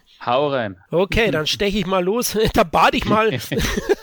ähm, ja, verhängnisvolle Affäre, ein Riesenhit. Ich glaube, bis heute der größte Erfolg von Douglas in den USA. Der hat insgesamt 156 Millionen Dollar nur in den USA eingespielt, beim Budget von 14 Millionen Dollar. Da sieht man die Gewinnspannen damals. Unfassbar. Ja, Inhalt, Douglas spielt den Familienvater Dan Gallahan. Der langweilt sich anscheinend ein bisschen in der Ehe und lässt sich zu einem One-Night-Stand verleiten. Dabei hat er Sex mit der Alex und die beiden verbringen ein ganzes Wochenende miteinander. Aber Alex ist keine normale Frau. Sie steigert sich regelrecht in eine Beziehung rein, die Dan aber nicht sieht. Der sieht es als einmalige Sache. Dazu kommt noch, dass Alex, die junge Frau, gespielt von Klein Close, ein sehr labiler und zum Durchdrehen neigender Charakter ist. Und somit fängt sie an, Douglas Charakter zu verfolgen und auch der Familie droht Gefahr. Ja, ein echt klasse Thriller von einem ganz großen aus den 80ern. Adrian Lyne heißt der Regisseur, der einige erfolgreiche Filme gedreht hat. Flashdance ist von ihm, Untreu ist von ihm. Also er hat auch oft so erotische Beziehungsthriller gedreht und Dramen. Das ist so ein bisschen so sein Spezialgebiet scheinbar. Und der inszeniert dieses gnadenlose Psychoduell erstklassig. Also der Spannungsbogen wird bis zum Ende gehalten. Das große Highlight des Films ist Clank Close, also die hier wirklich für Aufsehen sorgt, die Oscar nominiert wurde und danach auch eine große Karriere hatte oder hat bis heute. Douglas spielt ja so eher den, den klassischen Familienvater, der einfach mal Lust auf einen kleinen Abstecher hat, sage ich jetzt mal.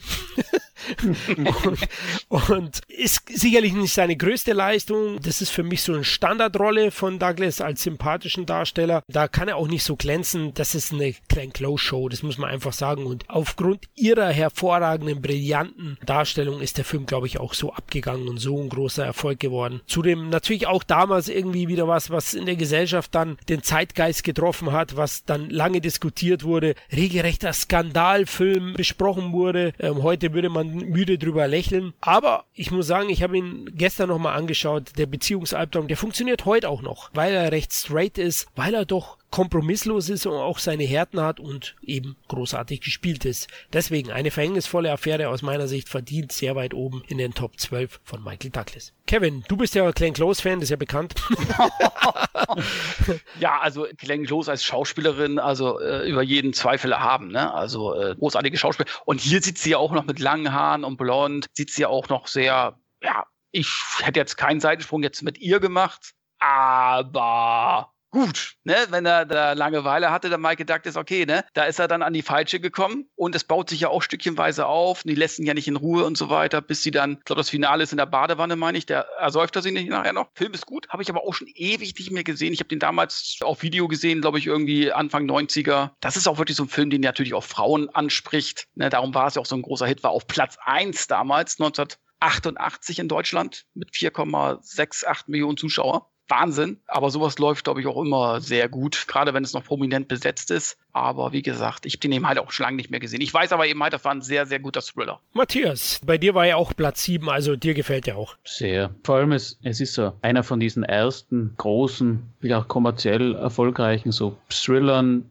sexy angehaucht, weil es sind ja die, eben die Szenen, über damals auch geredet hat, die Sexszenen, die waren ja auch recht, also für die damalige Zeit recht, recht offenherzig. Ja, heute ist das irgendwie ein bisschen anders, aber ja, Spannung stimmt auch, wirklich, also ganz steigert sich eben immer mehr. Psychothriller mit Horroreffekten kann man fast schon sagen, weil das gezückte Fleischermesser, Badewannen, da sind wir eh bei Hitchcock schon ein bisschen unterwegs. Ähm, aber funktioniert alles großartig, ist sehr spannend, unterhaltsam und ja, wie Kevin auch sagt, das, das war der Film, über den man gesprochen hat damals. Nicht? Also ich kann mich noch erinnern, ich glaube, das war 87 und irgendwie daheim und ich habe irgendwie, meine, meine Mutter hatte Freundinnen da und dann haben sie über eine verhängnisvolle Affäre geredet. Den sollte man sich schon im Kino anschauen. Jetzt muss man sagen, dass also Innsbruck, Innsbruck in den 80er Jahren jetzt nicht gerade so das über, über aufgeschlossene Kinomecker war. Und ich habe das dann immer als Gradmesser genommen, wenn einmal die Mutter auch mit ihren Freundinnen über einen Film geredet hat, dass man den gehen sollte, dann ist das schon ein Riesenhit.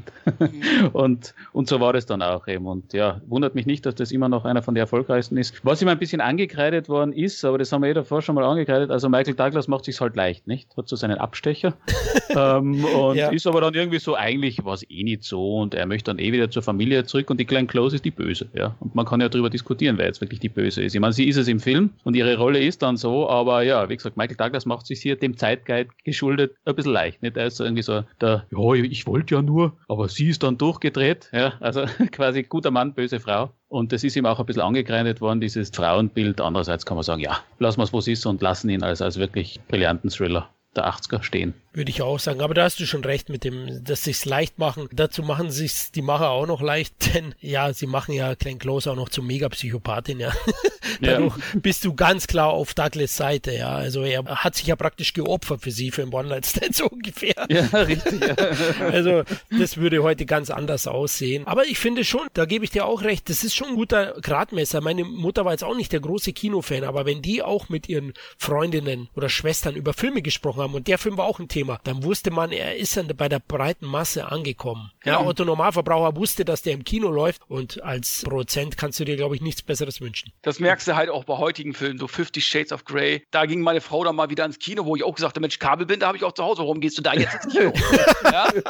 Das erzähl ist ja mehr, erzähl mehr von zu Hause. Freundin, die kannst du nie begeistern fürs Kino, aber da sind sie dann reingegangen. Ne? Ja. Das sind so bestimmte Filme, oder das perfekte Geheimnis jetzt aktuell zum Beispiel. Ne? Da weißt du eben halt, das polarisiert polarisiert irgendwie, gerade so Beziehungsfilme und so, da sind dann alle irgendwie dabei. Und wir als Mann werden dann meistens mitgeschliffen oder wollen dann auch wissen, ja Mensch, warum finden sie den jetzt so toll? Aber auch gerade Verhängnisvolle Affäre ist auch so ein Tabubruchfilm, so ein bisschen, genauso wie damals auch Basic Instinct. Also da war Michael Douglas schon öfter beteiligt in solchen, eigentlich sind es ja unsympathische Rollen wo du dann trotzdem eher auf seiner Seite bist, auch bei Rosenkrieg und so weiter. Er hat ja nicht immer den sympathischen Typen gespielt. Das muss man ja auch sagen, ne? Und trotzdem war er damit sehr erfolgreich. Ja, weil er eben, weil er eben der Typ dafür ist. Es gibt ganz ja. wenig Schauspieler, genau. glaube ich, die sowas rüberbringen und er war einfach prädestiniert für diese, für diese Rollen, ja. Und das Schöne ist, dass er dann, da kommen wir noch dazu, auch durchaus dunkle Rollen gespielt hat. Aber er hat es immer geschafft, diesen Rollen eine gewisse Vielschichtigkeit zu geben, dass man sie zweideutig sehen kann. Teilweise Sympathie aufbringen, aber sie eben auch abscheuungswürdig finden kann. Ja, das finde ich auch hier in dem Film hilft ihm der Regisseur ein bisschen. Also da wird dann auch schon äh, plakativ gearbeitet am Ende, aber die Badewanne-Szene, die gehört, glaube ich, auch in jeden 80er Jahre Rückblick, wenn man so einen Trailer zusammenschneidet. Ne? Übrigens haben sie auch, es gibt auch wieder, äh, ich möchte auch nichts spoilern, aber irgendwie eine arge Szene mit einem Haustier. Also so wie bei, bei Rosenkrieg. Also man muss sich, glaube ich, als Haustier überlegen, ob man in einem, in einem Haushalt unterwegs ist, wo Michael Douglas wohnt, nicht? Weil es scheint gefährlich zu sein. Absolut, ja. Und ich hatte ja erwähnt, nicht nur Glenn Close war übrigens nominiert äh, für einen Oscar, sondern auch weitere Sachen wie beste Regie. Also sechs Oscar-Nominierungen hatte Fatal Attraction, wie der Originaltitel lautet, aber am Ende keinen geholt. Trotzdem eben mal eine Kinokasse dermaßen saftig Umsatz gemacht und ein großer Erfolg. Wahnsinn, auch in Deutschland, 4,6 Millionen. Da sieht man, Douglas war ein Superstar in den 80ern, auch in Deutschland, obwohl er gar nicht so viele Rollen gespielt hat. Also der hat sich in den 80er, 90ern schon sehr genau ausgesucht, wo er spielt. Ich habe dann immer wieder mal geschaut, es gab auch Jahre, wo er gar nichts veröffentlicht hat. War aber auch anderweitig beschäftigt immer wieder, nicht? Wissen wir ja. Fordert ja auch Zeit, sein Hobby. Die Sexsucht, ja. ja. Das war Method Acting, der hat sich vorbereitet für die 90er. Der wusste, da gibt es ein gutes Buch vom, vom Osterhasen, Esther Hess, und da muss ich ja. dann, beim Casting muss ich da schon liefern, da muss ich ein bisschen üben. So, und da kriegst du noch nicht mal einen Oscar. Und das ist doch eine Schweinerei. Andere Leute, die fressen sich 30 Kilo rein, kriegen gleich einen Oscar und der macht wirklich über Jahre, praktiziert er das sozusagen für die Rolle, die er dann spielt und kriegt dann gar nichts dafür, finde ich nicht in Ordnung. ja, sehr gut. Ein Plädoyer für Michael Douglas. Ja, sehr, gut. sehr gut. Oder für die Sexsucht, ja. Die Sexsucht, ja. Oh Gott, oh Gott. Ja, aber wenn man wenn wenn es als Method Acting bezeichnet, ist eh gut. Dann kann man das alles irgendwie als Spesen absetzen, nicht? Bei der Produktionsfirma. Uiui, jetzt müssen wir, glaube ich, aufpassen. Ach, kommen wir zu was Leichterem, wo er nun nicht so viel Matratzensport gemacht hat. Platz 6 ist auf der Jagd nach dem grünen Diamanten von 1984. 21 Punkte. Also der ist dann schon ein bisschen weg. Ne? Eine verhängnisvolle Affäre hatte 16 Punkte, der hat 21. Drei Nennungen natürlich, also bei uns allen in den Top 12 und ja, bei mir am höchsten platziert. Ich bin enttäuscht, Jungs. Bei mir auf Platz 5, bei euch nur ein bisschen weiter hinten. Deswegen darf ich schon wieder. Oh, oh. Kommen wir kurz zum Inhalt. Kennt den überhaupt jemand nicht? Aber ich erzähle ihm mal, ja. Also die Romanautorin Joan Wilder, gespielt von Kathleen Turner, erhält per Post eine Schatzkarte und dadurch beginnt das Abenteuer des Lebens, denn Erpresser fordern diese Karte zurück für das Leben ihrer Schwester, die sie entführt haben. Sie reist dann nach Bogota in Kolumbien und wird dort eben von diesen Gangstern verfolgt und von irgendwelchen korrupten Militärs. Alle wollen diesen Schatz haben. Zum Glück naht ihr Hilfe in Gestalt des Abenteuers Jack T. Colton, gespielt von Michael Douglas, und die beiden erleben wahnsinnige Abenteuer im Dschungel. Das Ganze ist eine beschwingte, herrlich gespielte Abenteuer-Romantikkomödie mit einem tollen Cast, vor allem harmoniertes Hauptdarsteller Tour, sage ich noch. Es ist eigentlich ein Dreigespann mit Danny DeVito, aber so viele Szenen hat Danny DeVito nicht mit den beiden in dem ersten Film, wenn man ehrlich ist. Erst am Ende, also er hat dann immer kurze Humoreinlagen, die sind super. Ja, wenn er Ezra immer anruft, sein Kumpel Ezra, hey Ezra! wenn er in dieser Polizeistation ist, hey, da hängt mein Bild! Spielt super und äh, echt toll bebildert. Kein Wunder bei dem Regisseur Robert Zemeckis vor Back to the Future. Und äh, ja, ich mag auf der Jagd nach dem grünen Diamanten immer noch sehr, sehr gerne, weil er einfach funktioniert und auch solche Filme, solche Abenteuerfilme, so locker leichte, werden heute kaum mehr produziert und der funktioniert eben aufgrund der Darsteller, des guten Production Value und der augenzwinkern Inszenierung noch sehr gut. Deswegen bei mir auf Platz 5. Ja, also ähm, bin ganz bei dir. Also ich, ich habe auch relativ weit, weit vorne rangetan. Nein, es ist ein locker flockiger Abenteuerfilm. Es ist damals so ein bisschen die Werbung gewesen, das Vergleich irgendwie ein bisschen mit Indiana Jones. Das stimmt natürlich nicht, weil er ist halt sehr, ja, harmloser, würde ich jetzt sagen, als Indiana Jones. Ist also auch nicht so, so brutal teilweise, aber er ist, also er ist amüsant, spannend, lustig, toll gespielt. Der Rollenname von Michael Douglas wieder. Also davor hatten wir Remington bei Geist und die Dunkelheit, jetzt Jack Colton. Wer denkt sich diese Namen aus? Spitze. ja, absolut, absolut. Das, ist, das, sind die, das sind die Amis schon ganz gut bei sowas. Das ist to the point. Versteht jeder sofort, dass das ein Abenteurer ist. Aber na, hat man auch gut. Also und eben Douglas und, und Turner damals wirklich ein Dream Team, die haben irgendwie gut, gut harmoniert. Also auch schaue ich, schaue ich heute noch gern. Also anders als die Fortsetzung, finde ich, kann man sich den ersten wirklich sehr gut anschauen noch. Ja, sehe ich genauso. Ne? Ich mag den auch. Insbesondere mag ich die erste Hälfte lieber als die zweite, so gesehen. Diese Kennenlernphase, was ich lieb, das neckt dich sozusagen im Dschungel, wo sie dann äh, erstmal Alkohol trinken in diesem alten Flugzeugwrack. Und ich mag auch Douglas als diesen Abenteurer sozusagen, als dieser Crocodile Dundee im Dschungel, der amerikanische Crocodile Dundee quasi, würde ich schon fast nennen. Also ich mag diesen Film einfach. Das ist ein super toller, spaßiger Abenteuerfilm. Den kannst du dir sonntags nachmittags reingucken und dann hast du Spaß damit. Ich fand auch die Fortsetzung solide und gut und nett, aber das Original finde ich dann nochmal doch deutlich besser, einfach und frischer. Ne? Also ähm, von daher fand ich es auch okay, dass sie dann keinen dritten Teil mehr gemacht haben. Also kann ich jedem empfehlen, macht einfach Spaß. Und Robert Zemeckis, ich meine, hat er vieles Schlechtes gemacht? Eigentlich nicht. Äh, doch. Viele Verzeihung. also, da muss ich, muss ich jetzt. Also das war Zemeckis damals eben, Back to the Future und sowas, Mhm. da hat er wenigstens auch noch Realfilme gemacht. Der hat doch Ja. später immer diese unsäglichen Beowulf oder ich- genau Beowulf oder, oder halt dieses, Ja. dieses creepy Weihnachtsding mit Tom Hanks als Zugführer. Äh, das ist alles irgendwie so dieses, diese ganz, ganz nicht gut aussehenden digitalen Filme, Ja. wo er rum experimentiert hat. Und da, da muss ich sagen, bin ich immer froh um den frühen Zemeckis, weil der spätere ist irgendwie ein bisschen, sagen wir mal, diskussionswürdig. Ja. Aber in der Zeit, 80er Jahre, Ja. groß, großartig. Ja, 90er natürlich auch Forrest Gump und ich glaube Ja. auch Castaway finde ich gut. Castaway, ja genau. Aber Super. gebe ich dir recht, also ich, ich habe Beowulf im Kino gesehen, glaube ich schon mal erzählt, Oh. war maßlos enttäuscht. Ja. Also da habe ich mir auch gedacht, nee, okay, also so wie das animiert ist, das schaffe ich auch noch. Ich gehe jetzt mal zu meinem Amiga. Und ich habe es auch nicht verstanden, warum. Du hast so einen Cast mit Angelina Jolie, sexy. Ne, du hast Anthony Hopkins. Du hast so einen Cast, hast so ein Budget. Warum verpixel ich die Leute dann? Ja. Das habe ich nicht verstanden. Da hat er sich damals verbohrt in diese Ja. Idee. Ich habe das auch Ja. gelesen. Er war einer von den wenigen, der sich gedacht na, das ist die Zukunft und ich möchte da, da. Und mir, mir kommt jetzt vor, das ist die beste Methode, um diese Geschichte Mhm. zu filmen. Und jeder hat das Gleiche gesagt wie du. Warum zum Teufel verpixel ich das, wenn ich die Leute eh schon da habe? Genau. Na, das, das, aber gut, da hat er sich halt verbohrt damals und das ist irgendwie nicht ganz aufgegangen. Aber ja, Gut, ich denke, es lag am Hauptdarsteller Ray Winston, weil schau mal die Legend an, also den als Helden, da musste man digital nachhelfen.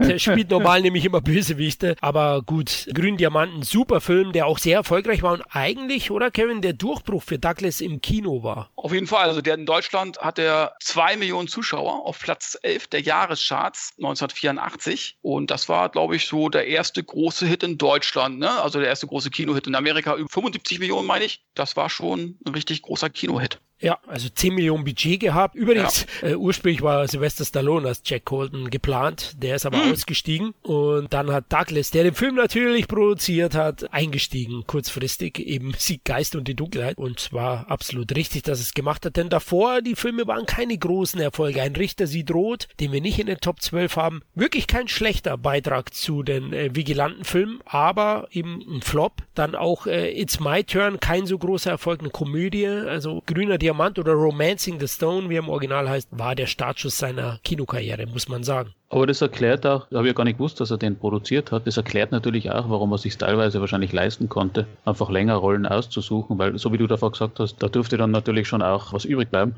als Produzent. Da kann ich so ein Ganze natürlich auch ein bisschen langsamer angehen lassen, nicht? als wenn ich jetzt nur Schauspieler wäre. Also ich glaube, diese Produzentenkarriere von ihm, die war natürlich schon auch so ein zweites Stand-up. Ja, natürlich aber auch gesegnet. Ich meine, er kam in der Schauspielerfamilie zur Welt und wurde da groß. Ich meine, nicht nur irgendein Schauspieler, sondern Kirk Douglas, eine Hollywood-Ikone, ja. ein Weltstar. Also ja, man braucht er nicht, aber er hat daraus auch was gemacht. Wie wir erwähnt haben, es gab dann andere, die sind dran an dieser Bürde zerbrochen. Er, muss ich sagen, für mich ist er der größere Star. Ich will Kirk Douglas nicht kleiner machen, als er ist. Auch ein großer, aber ich kann halt mit Michael Douglas mehr anfangen. Also ich meine, Kirk Douglas war damals schon so zu Spartacus-Zeiten. Der war schon auch riesig. Das war einer von Natürlich, diesen ganz großen.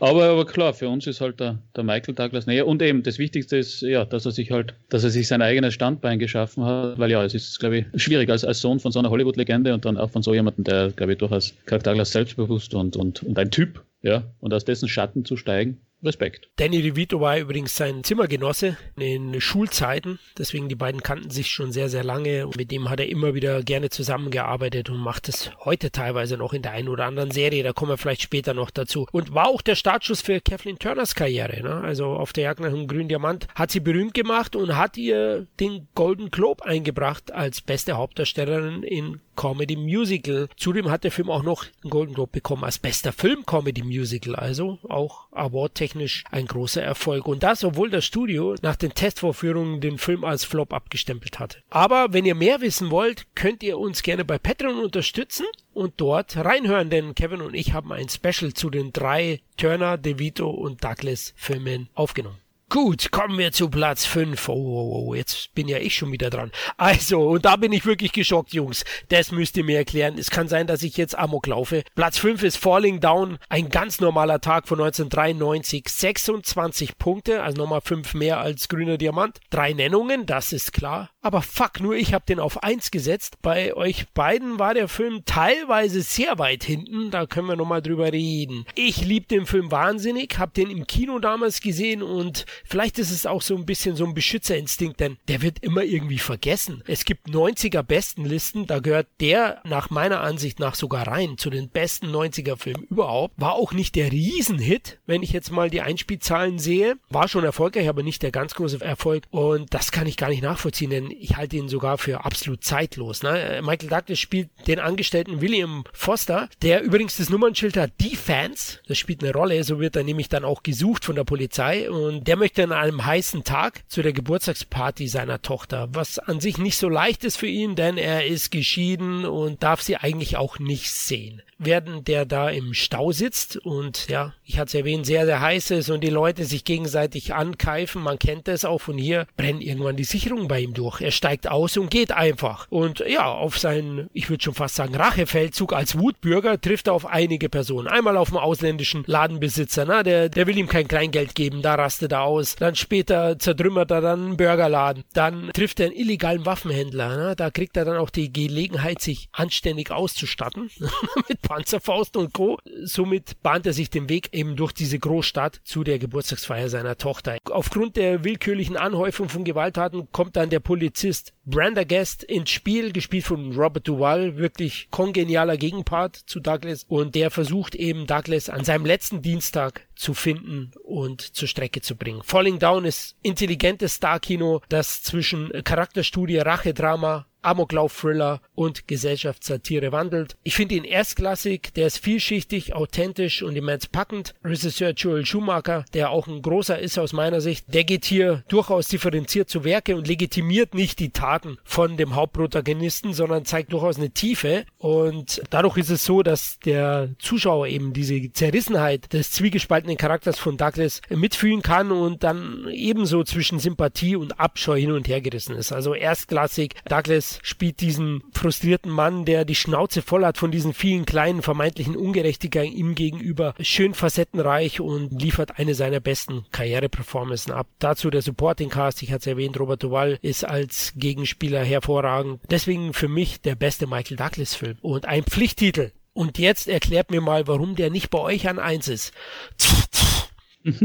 naja, das, was du sagst, stimmt. Also er ist top gespielt, vor allem Robert Duval, der ist sowieso, der ist sowieso immer gut. Aber ich habe ihn deswegen bei diesen ganzen Michael Douglas, also bei den Top 12 weiter unten angereiht, weil er mir halt nicht so gut gefällt. Vor allem, ich habe mich damals immer schon, was will der Film sein? Ja, also irgendwie will er wohl irgendwie ein Psychogramm von einem Amokläufer sein, aber gleichzeitig ist er dann wieder so unterhaltsam oder teilweise auch zum Lachen, dass ich mir auch beim Schauen damals gedacht habe, jetzt weiß ich irgendwie nicht ganz, was ich davon halten soll, weil wie er diesen Burgerladen zertrümmert, weil er zwei Minuten spät zum Frühstück kommt. Das kennt man ja selber. Und ich bin mir sicher, dass ordentlich Leute gejohlt haben, als er, als er den Laden zerlegt. Aber ich habe mir immer gedacht, das ist doch irgendwie die falsche, falsche Botschaft, oder? Also ich will jetzt überhaupt nicht irgendwas Soziologisches reintun. Das ist ein Hollywood-Film, der unterhaltsam ist. Aber ich wusste eben nicht ganz, was der Film sein wollte. Ob er jetzt wirklich Satire sein will oder ob er jetzt irgendwie Psychogramm sein will, da kommt er mir irgendwie ein bisschen zwiegespalten vor, weil für jetzt wirklich eine Gesellschaftsanklage auch oder, oder dass alles irgendwie so zart ist und hart ist und dass man durchdreht, dafür ist er dann wieder zu unterhaltsam, finde ich, und teilweise auch zu lustig, ja. Gerade diese erste Hälfte, die finde ich dann teilweise wirklich, wo, wo er dann zu den einzelnen Leuten kommt und eben zum Burgerladen und zum, zum Lachen, weil man das selber vielleicht auch schon mal so erlebt hat, aber man hat halt dann nicht den,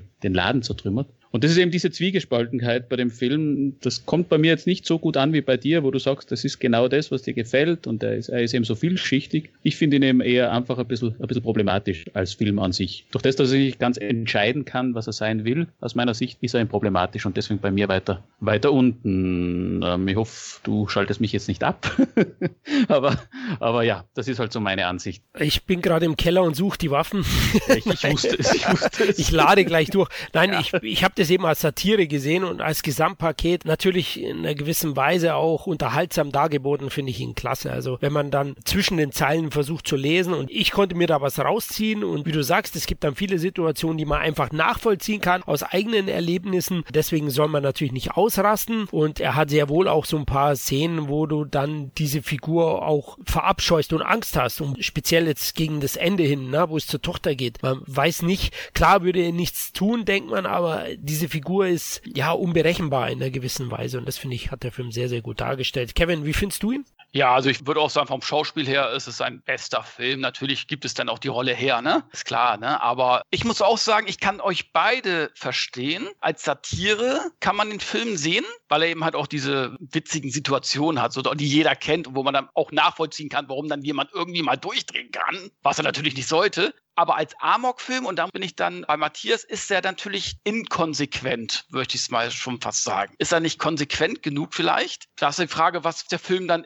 sein wollte. Ne? Also ob der mehr in die eine Richtung oder in die andere Richtung gehen soll. Als Film an sich finde ich ihn gut, ist ein sehr guter Film, keine Frage. Aber wenn ich einen Film jetzt vergleichen möchte, der konsequenter war als Falling Down, würde ich zum Beispiel jetzt Perfect World wählen, der zwar jetzt nichts mit einem Amoklauf zu tun hat, aber auch ein Schwerverbrecher, der mit einem Jungen unterwegs ist, der den Jungen kidnappt und Clint Eastwood ist hinter ihm her. Also Clint Eastwood hat quasi den Robert Duval-Part. Und da siehst du dann aber auch, der Kevin Costner auch irgendwo sympathisch, obwohl er ein Verbrecher ist, kommt aber dann zwischendurch eine Szene, wo er bei einer Familie unterkommt mit, mit dem Jungen und dann auch durchdreht, weil er sieht, der, glaub, in dem Fall ist es ein Farbiger, äh, der seinen Sohn schlägt und dann äh, er sozusagen durchdreht und äh, ihn bedroht. Da siehst du eben halt noch mehr die Unberechenbarkeit des Verbrechers, was ich jetzt bei Falling Down nicht so gespürt habe. Trotz allem ist Falling Down natürlich ein sehr guter Film und den ich nicht in meiner Sammlung habe. Und ich glaube, es gibt den noch nicht mal auf Blu-ray, was ich eigentlich, ja, das ist eigentlich eine Schande.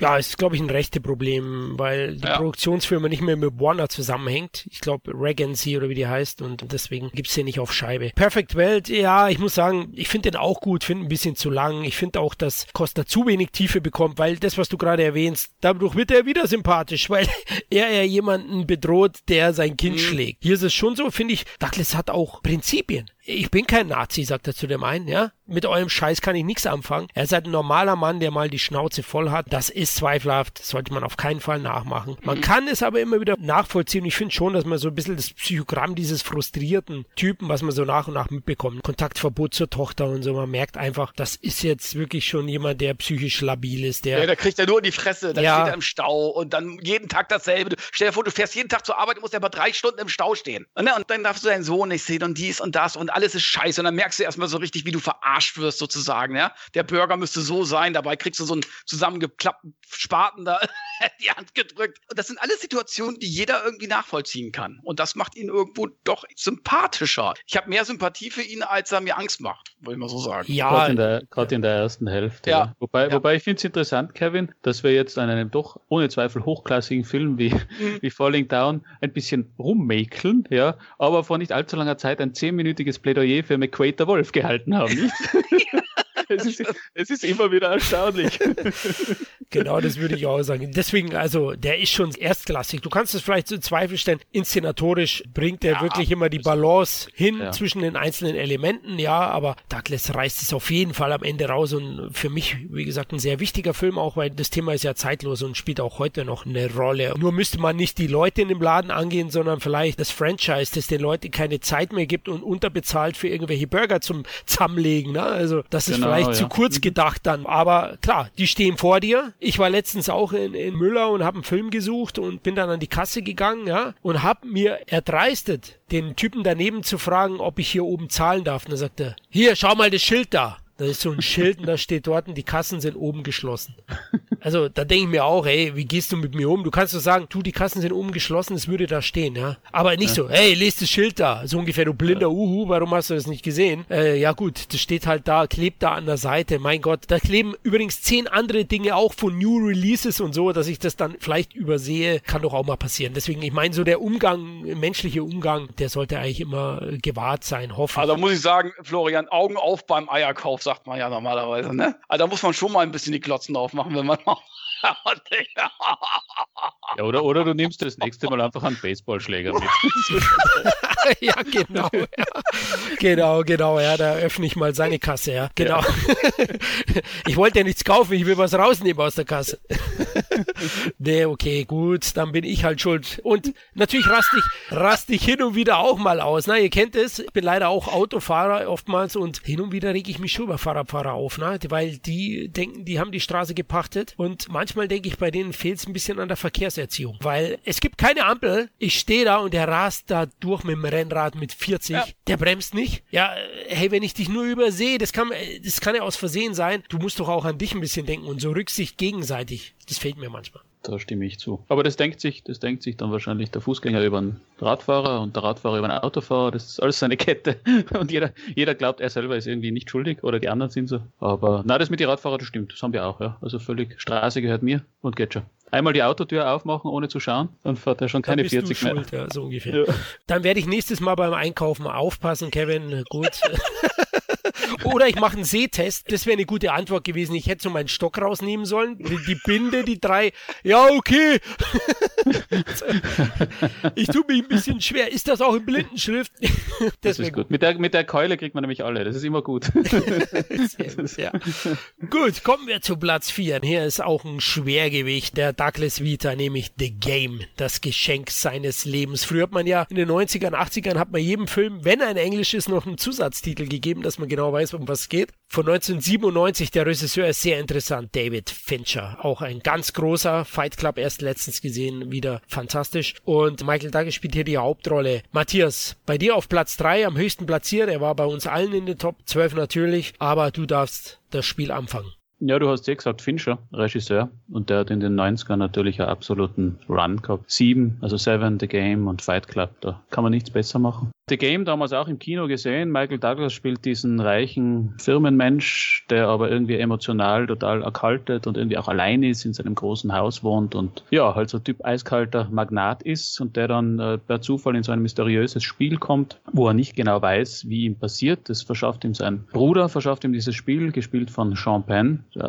Dream Team eigentlich. Und da wird er in dieses mysteriöse Spiel hineingezogen, das immer mehr eskaliert, in Gefahr für Leib und Leben äh, ausartet und am Ende dann aber einen besonderen Clou beinhaltet, den ich jetzt gar nicht verraten will, darf. Vielleicht gibt es ja Hörer, die den Film noch nicht kennen. Aber es ist bei diesem Film, also wirklich, da stimmt alles, die Schauspieler top, unglaublich spannend, geht dem Zuschauer irgendwie wie Michael Douglas, wie den Protagonisten. Man weiß nie, wer an diesem Spiel beteiligt ist, ob es jetzt wirklich ernst ist, ob es gegen Leib und Leben geht, wie er bedroht wird und gibt auch ein paar richtig albtraumhafte Szenen. Eine zum Beispiel, wo Michael Douglas dann einfach betäubt wird und in einem Sarg in Mexiko aufwacht. Ja, also das ist dann schon irgendwie, hat albtraumhafte Qualitäten. Genauso ist der Film auch gefilmt, sehr düster und toll gespielt, überraschend. Also Fincher, Fincher wirklich damals at its best. Ja, deswegen habe ich ihn ganz hoch eingereiht. Eben, den kann man sich heute noch anschauen. Der ist keinster Weise irgendwie gealtert. Der ist einfach immer noch ein, ein Klassiker im, im Michael Douglas und auch David Fincher Kanon.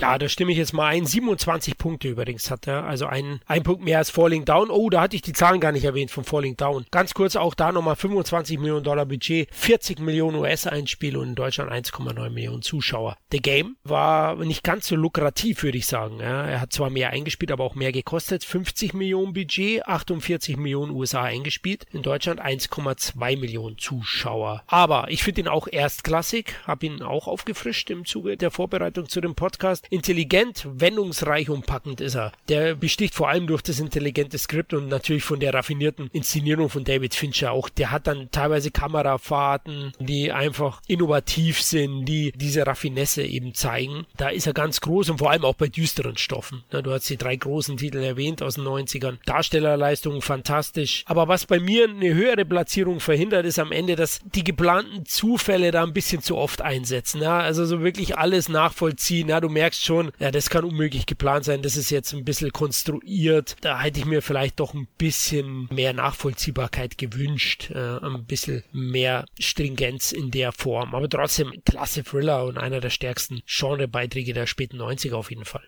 Ja, absolut. Also ich fand ihn auch großartig. Generell Fincher, ich meine, der ist ja Meister und hat ja auch nicht so viel gemacht, aber wenn er was macht, macht er was Gutes. Ich muss auch sagen, ich war auch am Ende sehr überrascht. Ich wusste dann wirklich auch als Zuschauer nicht mehr, gehört das jetzt echt noch zum Spiel oder ist das jetzt alles echt? Also da kommt man schon ein bisschen durcheinander. Das war schon wirklich sehr gut geschrieben teilweise. Ja, ich gebe zu, da einige Zufälligkeiten sind da schon extrem, wo du denkst, das hat schon Jigsaw-mäßige Ausmaße. Das kann man, kann man nicht alles planen. Aber letzten Endes ist es ein großartiger äh, Film. Also gehört absolut zu den Top-Filmen von Michael Douglas. Ja, mehr glaube ich gibt's nicht zu sagen. The Game werden die meisten auch kennen. Aber es ist einer der weniger bekannten Fincher, oder Matthias? Ja, er war auch nach sieben, er war nicht so erfolgreich wie sieben. Ich verstehe es auch, weil sieben ist sowieso ein Meisterwerk und das auch irgendwie von der gesamten Story her sicher eine Spur noch stringenter ist. Und ihr habt natürlich recht, es ist bei diesem Spiel, es gibt auch Szene am Schluss, wo man sich denkt, na, das war jetzt aber Glück, dass das so passiert ist, weil es ja an sich nicht planbar ist, ja. Aber ich bin da auch ein bisschen drüber weggegangen über diese. Aber ich kann mir vorstellen, dass vielleicht der eine oder andere nicht genau gewusst hat. Aber trotzdem, es war ein, ein solider Erfolg und vor allem, ich glaube, er hat heute noch ein, ein hohes Ansehen. Er wird immer noch gern geschaut. Aber ja, jemand bei einer Filmografie, da hat man Sieben und The Game und Fight Club. Also der hat da wirklich einen, einen Home Run gehabt, damals der Fincher. Und, und auch The Game schaut so gut aus wie seine anderen Filme. Also kann nur sagen, anschauen. Ja, mittlerweile ist Fincher mehr im TV unterwegs, macht nicht mehr ganz so viel Kinofilm, aber Social Network ist auf jeden Fall sehenswert. Gut, kommen wir zu Platz 3 und jetzt ist der erste, der die 30er-Marke überspringt, 31 Punkte von 1987. Drei Nennungen und bei Kevin auf Platz 1. Deswegen gehört dir die Börse. Wall Street. Ja, Wall Street für mich, glaube ich, einer der Top 10 All-Time-Favoriten. Und wo ich ja eben gesagt habe, die beste Performance hat er in Falling Down abgeliefert, da würde ich eigentlich schon fast jetzt mir selber widersprechen. Nach dem Motto, was schert mich mein Geschwätz von damals? Weil Wall Street ist wirklich das Ding nehme ich ihn einfach ab. Den Charakter Gordon Gecko. Und das kann wirklich nur Michael Douglas. Das ist ja letzten Endes auch ein Banker, so einer, der verantwortet, dass, dass Leute letzten Endes vor dem Nichts stehen, ne, wie damals bei der Bankenkrise und so weiter. Und trotz alledem ist er einem sympathisch das ist einfach wirklich bei Mike Douglas ganz, ganz komisch. Letzten Endes ist er ja ein Schweinehund und versucht dann auch mit miesen Tricks irgendwelche äh, Leute, ja, des Geldes wegen ja zu prellen. Auch die Fluggesellschaft nachher von Charlie Sheen, der geht über Leichen letzten Endes für Kohle. Aber auch das Verhältnis zwischen ihm und seinem Lehrling Charlie Sheen sozusagen und Charlie Sheen, der zu ihm hochschaut und dann letzten Endes, wenn es dann um seine Familie geht, dann doch sich gegen ihn wendet. Also ganz, ganz toller Film. Auch das New York Panorama und so weiter, das ist einfach großartig großartig. Also ich liebe diesen Film einfach und selbst Teil 2, ja, Teil 2 war scheiße dagegen, aber allein wegen Michael Douglas lohnt es sich sogar auch den zweiten Teil sich noch anzuschauen, wie er langsam wieder nach oben kommt. Also ich finde den Film einfach großartig. Von jeder Sekunde an nehme ich ihm die Rolle ab und er hat den Oscar mehr als verdient gehabt. Ja, klar, also definitiv. Mir gefällt allem da noch etwas besser, also sein Schauspiel da, aber Wall Street ist klasse. Also kurzer Inhalt nochmal. Charlie Sheen spielt den Nachwuchsbroker Bud Fox. Was für ein Name, Bud Fox, Bruder von Michael J. Ähm und den man verfolgt auf seinen ehrgeizigen Weg an die New Yorker Wall Street. Er will auch einer dieser großen Finanzjongleure werden, natürlich reich und ein schönes Penthouse mit dem Model am besten an seiner Seite. Ne? Das ist der große Traum und äh, dazu findet er den Weg zu Gordon Gecko, gespielt von Michael Douglas, den ultimativen und vor allem auch manipulativen äh, Superbroker, der auch, ja, wie, wie nennt man es, eine Heuschrecke ist, ne? So hat man ja. das immer betitelt, der dann Unternehmen sozusagen opfert auch für seinen Profit. Und im Laufe des Geschehens merkt Bud Fox vor allem anhand seines Vaters, dass das nicht alles in Ordnung ist, was da passiert. Nämlich Douglas nimmt sich die Firma vor, wo sein Vater arbeitet und will die zersprengen. Das sorgt dann für den innerlichen Konflikt in Charlie Sheens Charakter. Ich finde ihn auch klasse, Oliver Stone, auch zu der Zeit einen Reason Run gehabt. Der beste Vietnam-Kriegsfilm ist für mich nicht Full Metal Jacket, sondern Platoon. Hat da großartige Filme auch gemacht. Also wirklich ein Könner. Und Douglas überstrahlt aber alles. Also wie er es schafft, dann auch diesen eiskalten Spekulanten, dieses fiese Schwein, irgendwie charismatisch zu machen, sodass man sich dem auch nur schwer entziehen kann und an seinen Lippen hängt. Das ist eben die große Leistung in dem Film und glaube ich auch das Wichtigste, dass Wall Street so gut funktioniert. Na, ein berühmter Satz von ihm ist ja auch, den man heute immer noch zitiert ist, wenn Gordon Gecko zu Bud Fox zu Charlie Sheen sagt, wenn du einen Freund brauchst, dann kauf dir einen Hund. Hier gibt's keine Freunde, ja. Wall Street spiegelt wie kaum anderer Titel den Kapitalismus zu seiner Entstehungszeit, diesen Reagan-Ära-Geist. Deswegen absoluter Must-See-Titel und einer der besten Douglas-Titel. Ja, da kann ich nur mehr zustimmen. Ich habe es eh schon alles gesagt. Finde ich auch einer von den besten Oliver Stone-Filme. Und eben auch hier wieder Gordon Gecko, der Name ist Programm wieder. Also unglaublich. ist spitze. Aber ja, Douglas, so diese Balance zwischen, zwischen wirklich Arschloch und, und charismatischen, doch Sympath ein wenig. Man schaut ja diesen skrupellosen Menschen, zumindest auf der Leinwand, immer ganz gern zu. und ja, also eben ey, toll gespielt, toll gefilmt. Und Kevin, du hast das eh gesagt, dieses 80er Jahr New York. Also ich denke mir immer in all seiner Großartigkeit Großartigkeit und in seiner Grässlichkeit, mhm. weil wenn man sich dann wieder, wieder Bud Fox, der Charlie Sheen zu Geld kommt, wie er sich dann dieses Penthouse einrichten lässt von der Daryl Hannah, das Ding schaut oh. ja aus, so richtig so, da wird man ja blind, wenn man reinkommt. Und verdient ja. auch Geld damit, ne? Ja, ja, eh. So die typische 80er Jahr neureich einrichtende Innenarchitektin und es ist, es ist also allein, da sieht man dann, was alles falsch laufen kann. Aber eben, es ist ein, so ein Zeitbild und richtig diese Reagan-Kapitalismus-Ära, die von Stone natürlich eh ordentlich bearbeitet wird. Da ist er einfach gut, wenn er so ein bisschen gegen sowas anrennt. Ja, einer seiner Alltime-Favoriten. Und ich bin nicht der Meinung, also Wall Street 2, ich habe mir angeschaut, ich war entsetzt. Also es ist sogar mit Michael Douglas, aber es war, es war ein, ein Desaster. Also der ganze Film, den kann ich jetzt nicht empfehlen. den zweiten Teil, den. Äh, ich, ich mochte eigentlich, eigentlich nur den Part, dass Gordon Gecko wieder nach oben kommt. Der schreibt ja ein Buch und ja. kommt dann so langsam wieder, äh, ja, oder relativ schnell, eigentlich, eigentlich schon zu schnell, wieder nach oben und trifft ja auch noch ganz kurz auf Charlie Sheen. Der hat ja dann kurz Auftritt und Michael Douglas, der guckt nur einmal so, Arschloch, du hast mich damals in Klasse gebracht, ne?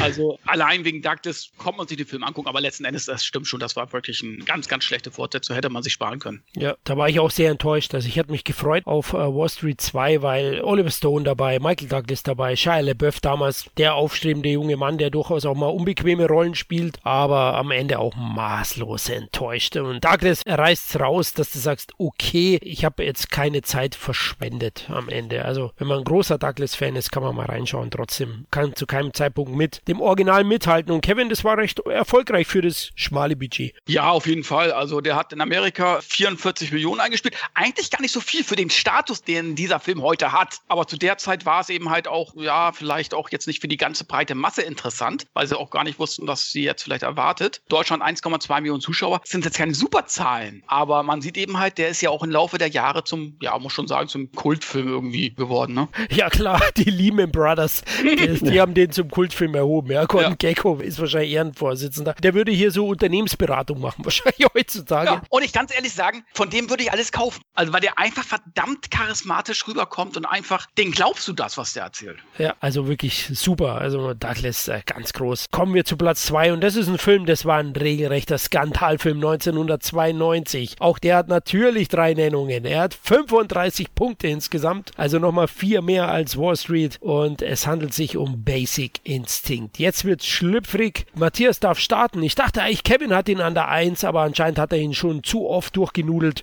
Ähm, Ja, auch die Videokassette ist kaputt. ja, das glaube ich, ja. Das glaube ich. Deswegen, Matthias, du darfst starten bei dir an eins. Ja, Basic Instinct. Also Michael Douglas spielt einen Cop in San Francisco, der in der Vergangenheit ein Alkohol, Koks und versehentlich Touristen erschießen Problem hatte. ähm, Das und ist aber der- wenig der Probleme. ja, ja, wer hat die nicht, die Probleme? Äh, Und, und, ähm, ja, und der muss sich jetzt mit Morden in San Francisco herumschlagen, hinter denen offenbar eine Frau steckt und er hat eine Frau in Verdacht, das ist die Sharon Stone, als erfolgreiche Thriller-Autorin und der Film dreht sich dann drum, ob sie es ist oder nicht. Michael Douglas fängt eine Affäre mit ihr an, es gibt bekannten heißen Sexszenen zwischen den beiden. Der Skandalfilm von damals, von Paul Verhoeven, war genau der richtige Mann für sowas, für solche Stoffe, also als Robocop und Starship Troopers äh, Regisseur. Der hat auch alle Register gezogen, war damals unglaublich erfolgreicher Film, unter anderem auch wegen diesen sehr freizügig gefilmten Sexszenen. Ich muss allerdings sagen, warum ihn jetzt auf Platz 1 habe, das ist jetzt also, weil ich finde, dass er abseits von diesem ganzen Sexgedöns, was eh auch toll ist und so weiter, finde ich Basic Instinct einfach einen wahnsinnig spannenden Krimi. Also richtig einen Whodunit, wo man nicht weiß, wer es jetzt war, der immer wieder so Überraschungen hat bezüglich des Mörders oder der Mörderin und toll gefilmt ist, wirklich sehr elegant gefilmt ist, mit einem super Soundtrack vom Jerry Goldsmith. Da stimmt einfach, da haben alle Beteiligten richtig gut zusammengepasst. Und deswegen ist der Film für mich einfach auf Platz 1 von ihm, weil es ein mega spannender, sexy Krimi-Thriller ist, den man immer wieder gern anschauen kann und, und auch wenn man weiß, wie es ausgeht, es trotzdem spannend bleibt und man auch dieser Figur vom, von Michael Douglas, die so ein bisschen auch der, der Figur in dem anderen Film äh, ähnelt, zu dem wir noch kommen werden, schätze ich, dieser ausgebrannte Cop, der einfach seine Vergangenheit hat und eine sehr problematische Vergangenheit hat, aber der trotzdem sehr charismatisch und auch sympathisch ist und mit dem man mitfiebert und dem man dann auch wünscht, dass er Erfolg hat. Also das ist der Grund, warum ich Basic Instinct auf Platz 1 gehievt habe, weil er einfach irrsinnig spannender, cooler, sexy Thriller Ja, Kevin, warum machst du immer wieder einen Abstecher zu Basic Instinct? Ja, ich kann ja eigentlich nur alles bestätigen, was Matthias sagt. Allein diese Hochglanzoptik, du siehst wirklich diese 90er Jahre Hochglanzoptik, du siehst wirklich, wir sind jetzt in den 90er Jahren, dann Paul Verhoeven, für mich sowieso ein Meisterregisseur. Hat der wirklich jemals schlechte Filme gemacht? Da muss man wirklich sagen, ich liebe ja auch Showgirls. Ah, So. Du bist das.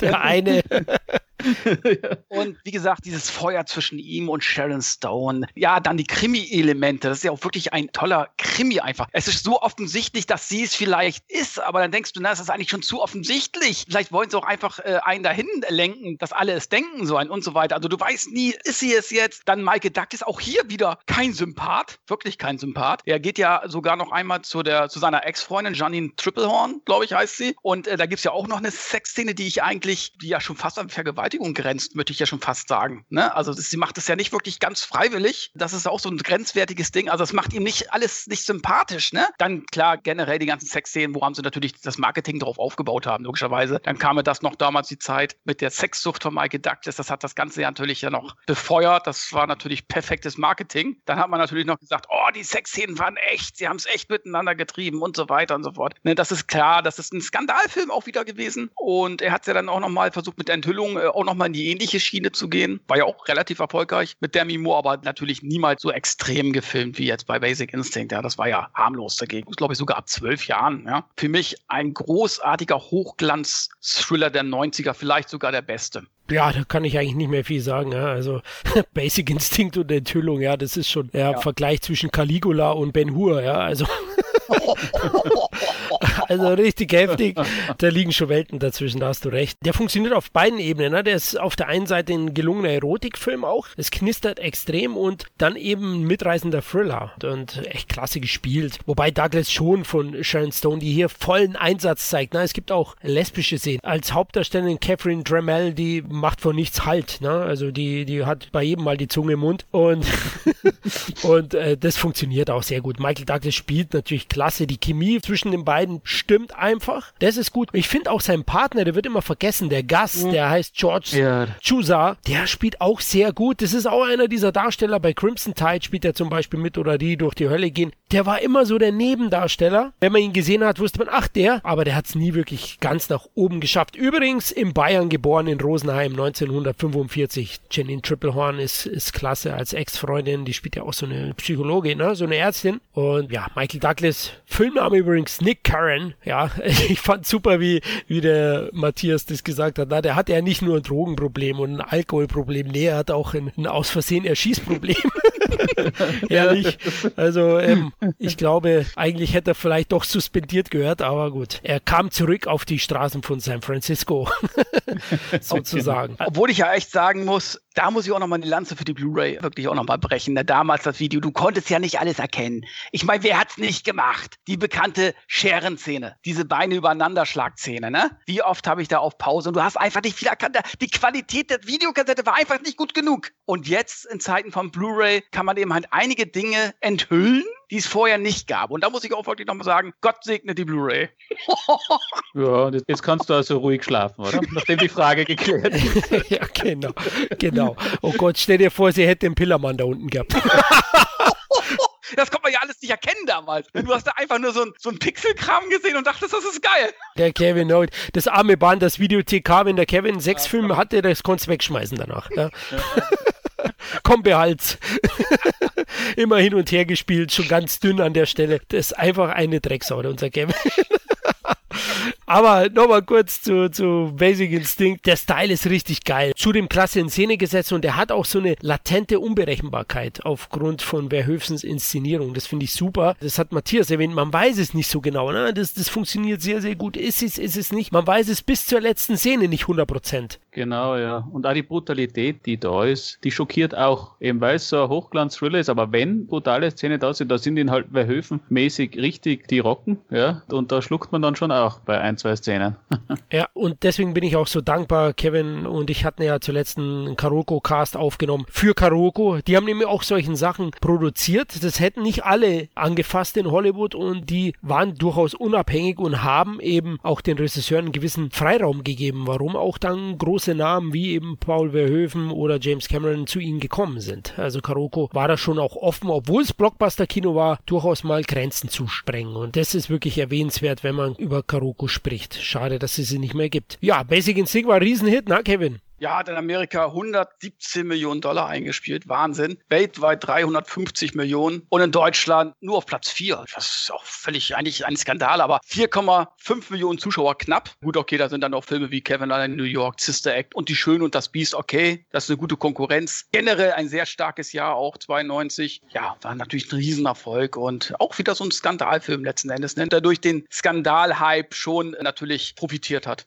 Aber wie gesagt, auch, auch den Soundtrack nicht vergessen. Ja. Jerry Goldsmith, also ich habe ihn gar nicht Blu-ray, ich habe ihn auf DVD, da gab es eine Special Edition und da war auch die Soundtrack-CD dabei. Und das ist wirklich also das Hauptthema von Jerry Goldsmith, dieses stimmungsvolle, leicht laszive, das sich über die erste Szene legt, über den ersten Mord, ist großartig. Die Ice Pickle Edition. Mhm, genau.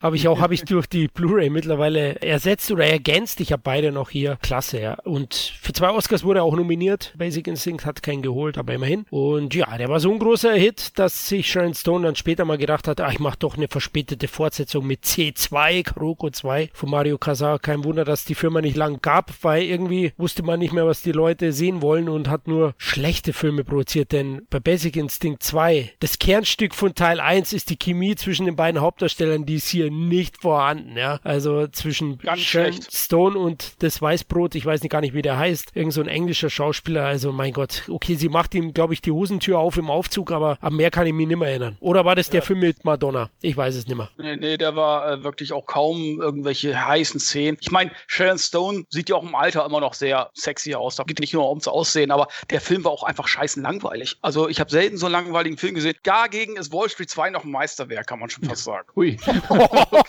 Oh, das, das ist mal eine Hausnummer.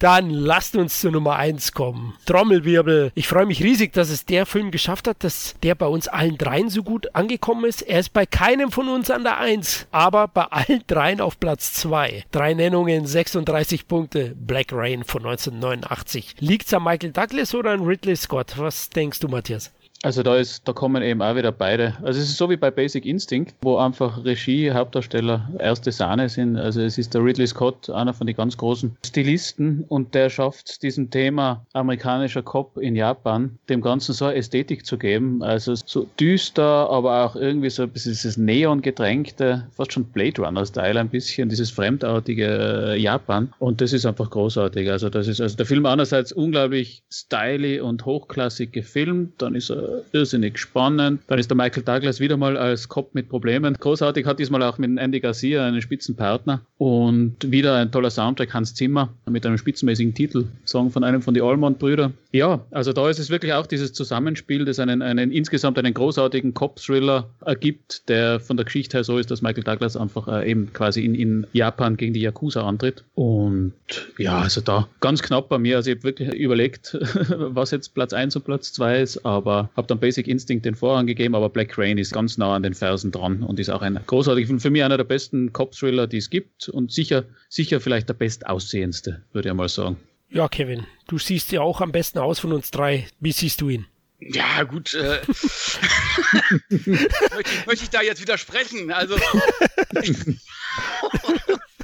Nein, ich kann das wirklich alles nur bestätigen. Auch ein Hochglanzfilm. Es war ja ein Ende der 80er Jahre, aber der einfach so geil aussieht. Also das, das ist wirklich eine Mischung aus allen. Aus Darsteller, aus Kamera, aus Regisseur Ridley Scott. Das ist einfach, der lebt von den Bildern alleine schon. Ne? Du kannst dich gar nicht, gar nicht satt sehen an so einem Film. Und er hat einfach eine geile Story. Auch wie das, dieses, ein Amerikaner in Japan, dieses, diese, wie soll ich sagen, diese Kulturunterschiede werden da ja letzten Endes auch ein bisschen aufgezeigt. Andy Garcia, auch sein japanischer Polizeikollege Ken Takakura, glaube ich, hieß der. Die fand ich sehr charismatisch in dem Film. Ja, die Geschichte war spannend. Gibt, glaube ich, auch eine so, so eine geile Jagdszene in der Tiefgarage oder so. Ich weiß es gar nicht mehr genau. Es gibt eine Motorradverfolgungsszene am Anfang Ja. in Brooklyn, New York und eben genau dann die Köpfung von Gassier. Genau, auch geil inszeniert. Also ein Mass, also Cineast oder ein Filmfan muss den Film gesehen haben oder auf jeden Fall nachholen. Ja, da bin ich bei euch. Also ich habe ihn auch an zwei gewählt. War bei mir so ein, so, auch so ein knapper Kandidat für Platz eins, weil ich lieb den so sehr. Hab den damals schon geil gefunden. Der ist heute vielleicht gar nicht mehr so bekannt und wird aus meiner Sicht teilweise sogar unterschätzt. Äh, Ich finde, das ist ein audiovisuelles Actionbrett vor dem Herrn. Also super rasante Inszenierung, großartige Darsteller, dann eben diese Mischung aus hochatmosphärischer Edeloptik und Düsternis, die halt nur Scott kann, ja, oder vielleicht Fincher, die können das. Der fängt auch diese faszinierende Kulisse zwischen Japans Moderne und Tradition sehr gut ein, weil das ist schon sehr wohl ein Thema, weil der Bösewicht, der ist ja ein moderner Yakuza und er tritt gegen die traditionellen Yakuza sozusagen in Osaka, Japan an und wirklich klasse. Vielleicht inhaltlich schon ein bisschen klischeehaft. Übrigens, Michael Douglas Charakter heißt wie im Basic Instinct mit Vornamen Nick hier. Nick-san, den Namen mochte er anscheinend. Da fehlt vielleicht hin und wieder auch so ein bisschen Cleverness und Raffinesse, das möchte ich jetzt nicht verhehlen, aber der Film lebt eben von den Darstellern und der Aufmachung und Bebilderung, die ist fantastisch. Also du hast schon recht, Matthias, das hat schon stellenweise einen Blade Runner Look, auch bei den Verfolgungsjagden. Der nutzt Japan wahnsinnig gut und das, obwohl er fast durchgedreht wäre mit seinem japanischen Stab, wo er damals gedreht hat. Ridley Scott, die hatten da viele Meinungsverschiedenheiten. Er kam da nicht so ganz klar und meinte danach, er möchte nie mehr in Japan drehen.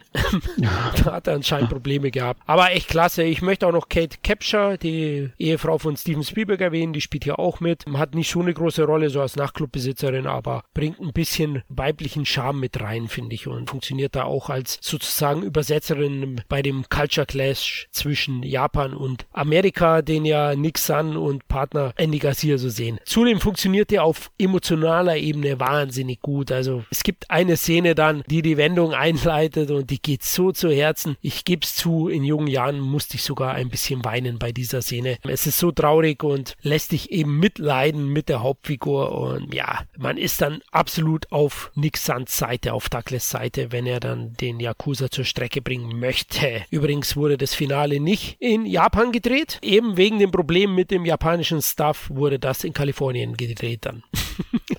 so, danke schön. Jetzt hast du mal wieder Illusion zerstört. Dank. ja, es war so manchmal, aber es haben sie gut gemacht. Ne? Sie haben dann jeden da einen Reishut aufgesetzt. so einfach war das doch früher. Ne? Hier setzt ihr einen Reishut so, jetzt sind wir in Japan. Nee, also handwerklich tadellos inszeniert und erstklassigen Spannungsaufbau und emotionale Momente. Black Rain ist klasse. War aber nicht so ein Mega-Hit, ne, Kevin? in Amerika äh, 46 Millionen eingespielt. Wie gesagt, so wie wir ihn sehen, eigentlich ganz schön wenig, finde ich, ne? Für so einen klasse Film. Aber der war eben halt auch äh, international eigentlich beliebter als in Amerika. Der international hat er nochmal knapp 90 Millionen gemacht, also insgesamt oh, 135 okay. Millionen. Das ist natürlich erfolgreich. Aber den Wert, den er für uns vielleicht hat oder für viele andere Cineasten, ist es irgendwie zu wenig, eigentlich. Ja, Ridley Scott hat damals überhaupt ja. ein bisschen einen schweren Stand gehabt. Ja. Also die 90er, das war kommerziell für einen Scott einfach nicht so wirklich, wirklich toll. Da ist er dann mit Gladiator später wiederkommen, aber alles so von Mitte der 80er bis Ende der 90er, da war er kommerziell einfach nicht so erfolgreich, glaube ich. Stimmt, da gibt es den einen oder anderen Titel, habe ich bis heute nicht gesehen. Der Mann im Hintergrund mit Tom Berenger. Die Akte okay. Chain brauchen wir, glaube ich, nicht reden. White Squall ist jetzt nichts Besonderes, ist okay. Jeff Bridges. Aber die großen Titel, ja, Gladiator hat ihn dann zurückgebracht auf die große Bühne. Und ich mag ja zum Beispiel Königreich der Himmel lieber sogar als Gladiator. Finde das im Director's das Cut den besseren Ja, Film. im Director's Cut. Director's ja. Cut ist das so ein Spitzen. Ich habe das bis heute noch nicht verstanden. Ich war dann im Kino. Wir sind aus dem Kino raus, so, äh. Und dann schaust du den Director's Cut an, diese fette Schwarte, und denkst du, das ist alles das, was ich im Kino nicht gesehen habe. Warum zum Teufel haben sie das ausgeschnitten? Ich meine, es muss ja möglich sein, einen Drei-Stunden-Film ins Kino bringen. Das gibt's ja nicht. Also, es war unglaublich. Es waren zwei Filme fast schon. Ja, und Black Rain eben 30 Millionen Budget, äh, gut, weltweit, wie Kevin ja gesagt hat, 135 Millionen. Da hat er sich auf jeden Fall gerechnet. In Deutschland 1,5 Millionen Zuschauer, das ist schon auch gut. Und äh, das war ja auch für Douglas so ein Imagewechsel, ne? Mit Black Rain, weil davor hat er schon weitestgehend in komödiantischen, leichteren Stoffen oftmals gespielt oder zumindest den Erfolg gehabt. Gibt ja auch so Filme wie äh, die Musical-Verfilmung A Chorus Line von 1985. Da hat er auch mitgespielt und mit Black Rain. Auch Rosenkrieg war ein bisschen düsterer und davor schon Fängnisvolle Affäre ist er dann eher dann auch ein bisschen so ins Actionfach gewechselt. Und das hat er dann später öfters mal bedient. Vielleicht kommen wir jetzt noch zu den Titeln dann, weil ich wollte mit euch jetzt abschließend noch über Filme plaudern, die es knapp nicht in unsere besten Liste geschafft haben. Was war denn bei euch noch in der Top 12? China Syndrome, also das, oh, dieser ja. Film Atomkraftwerk, beinahe Katastrophenfilm aus die 70er Jahre mit Jack Lemmon. Der hat mir sehr gut gefallen, den habe ich reingenommen. Finde ich immer noch einen spitzenmäßigen 70er Jahr Thriller, sehr beängstigend, wo Michael Douglas den Kameramann spielt, der da dabei ist mit der Jane Fonda und uns ein bisschen aufdeckt mit Jack Lemmons Hilfe, was in seinem Atomkraftwerk passiert und da kommt es zu einem beinahe Meltdown. Der wird auch öfters vergessen noch, wenn man jetzt so ein bisschen redet, aber der, der ist immer noch gut ansehbar. Kann ich nur empfehlen. Oh, stimmt. Den habe ich schon ewig nicht mehr gesehen. 79, ja, 6 Millionen Budget, 51 Millionen eingespielt, war ein großer Erfolg. In Deutschland über eine Million Zuschauer. Stimmt, ja, da ging es um einen möglichen AKW-Unfall, ja, klar. Mhm. Douglas hat den Kameramann gespielt, diesen idealistischen, ne? Genau. Also genau, mit mhm. Vollbart. Mit Vollbart, ja, ja. Ja, genau, kann genau. ich mir. Ja, der war schon gut. Ich habe so ein bisschen Erinnerungen in jungen Jahren, vielleicht liegt es an meinem Alter damals. Ich fand ihn so ein bisschen langatmig. Der ist sehr redselig und passiert so erst so, ich glaube, mhm. erst im letzten Drittel wird es dann spannender. Baut natürlich langsamer auf, ja. Aber ja, schau mal rein wieder. Wenn ihr ihn irgendwo erwischt, kann man sich durchaus anschauen noch. Ja, ist vorgemerkt. Drei Punkte bei dir gehabt, genau. Kevin, bei dir zwei Punkte hatte Enthüllung. Kein anderer hatte in seinen Top 12 gehabt, deswegen kam er nicht rein, aber du stehst auf Demi Moore, vermute ich. Ja, irgendwie, ich bin ja auch damals bei Striptease, da war ich richtig heiß drauf. Was war es für eine Werbung, ne? Ich weiß noch, Fernsehspot war noch, jetzt kriegt Deutschland wieder einen hoch. ja, ehrlich, das war der Werbespot. ja? Und dann hast du diese ganzen Strip-Szenen gesehen von Demi Moore und letzten Endes hast du ja gar nichts gesehen. Ich glaube, da lässt du einmal ganz kurz ihren Busen blitzen im Film, da warst du richtig enttäuscht. Ich meine, der war auch ab 12, aber das war dir ja scheißegal, das hast du ja alles weggeblendet. Naja, egal. Auf jeden Fall, das wollte ich sagen. Ja, Enthüllung, ich fand jetzt war trotzdem ein guter Thriller, letzten Endes, über einen Mann, der letzten Endes sexuell belästigt wird von seiner Chefin. Ich meine, wer will das nicht? Ne? Aber gut, äh, das war eben halt auch mal so ein, auch wieder so ein Tabufilm eigentlich. Und äh, Perfekter Mord hatten wir schon erwähnt, den fand ich zwar echt ein guter Thriller, wo er da am Bösewicht spielt. Und ja, was noch sehr erfolgreich war, wo auch Michael J. Fox mitspielt, ist Hallo Mr. President. Das war auch ein Achtungserfolg eigentlich. Der war auch recht gut, aber das ist jetzt kein Film, den ich mir jetzt mal wieder angucken würde, aber es war auch ein sehr erfolgreicher Film.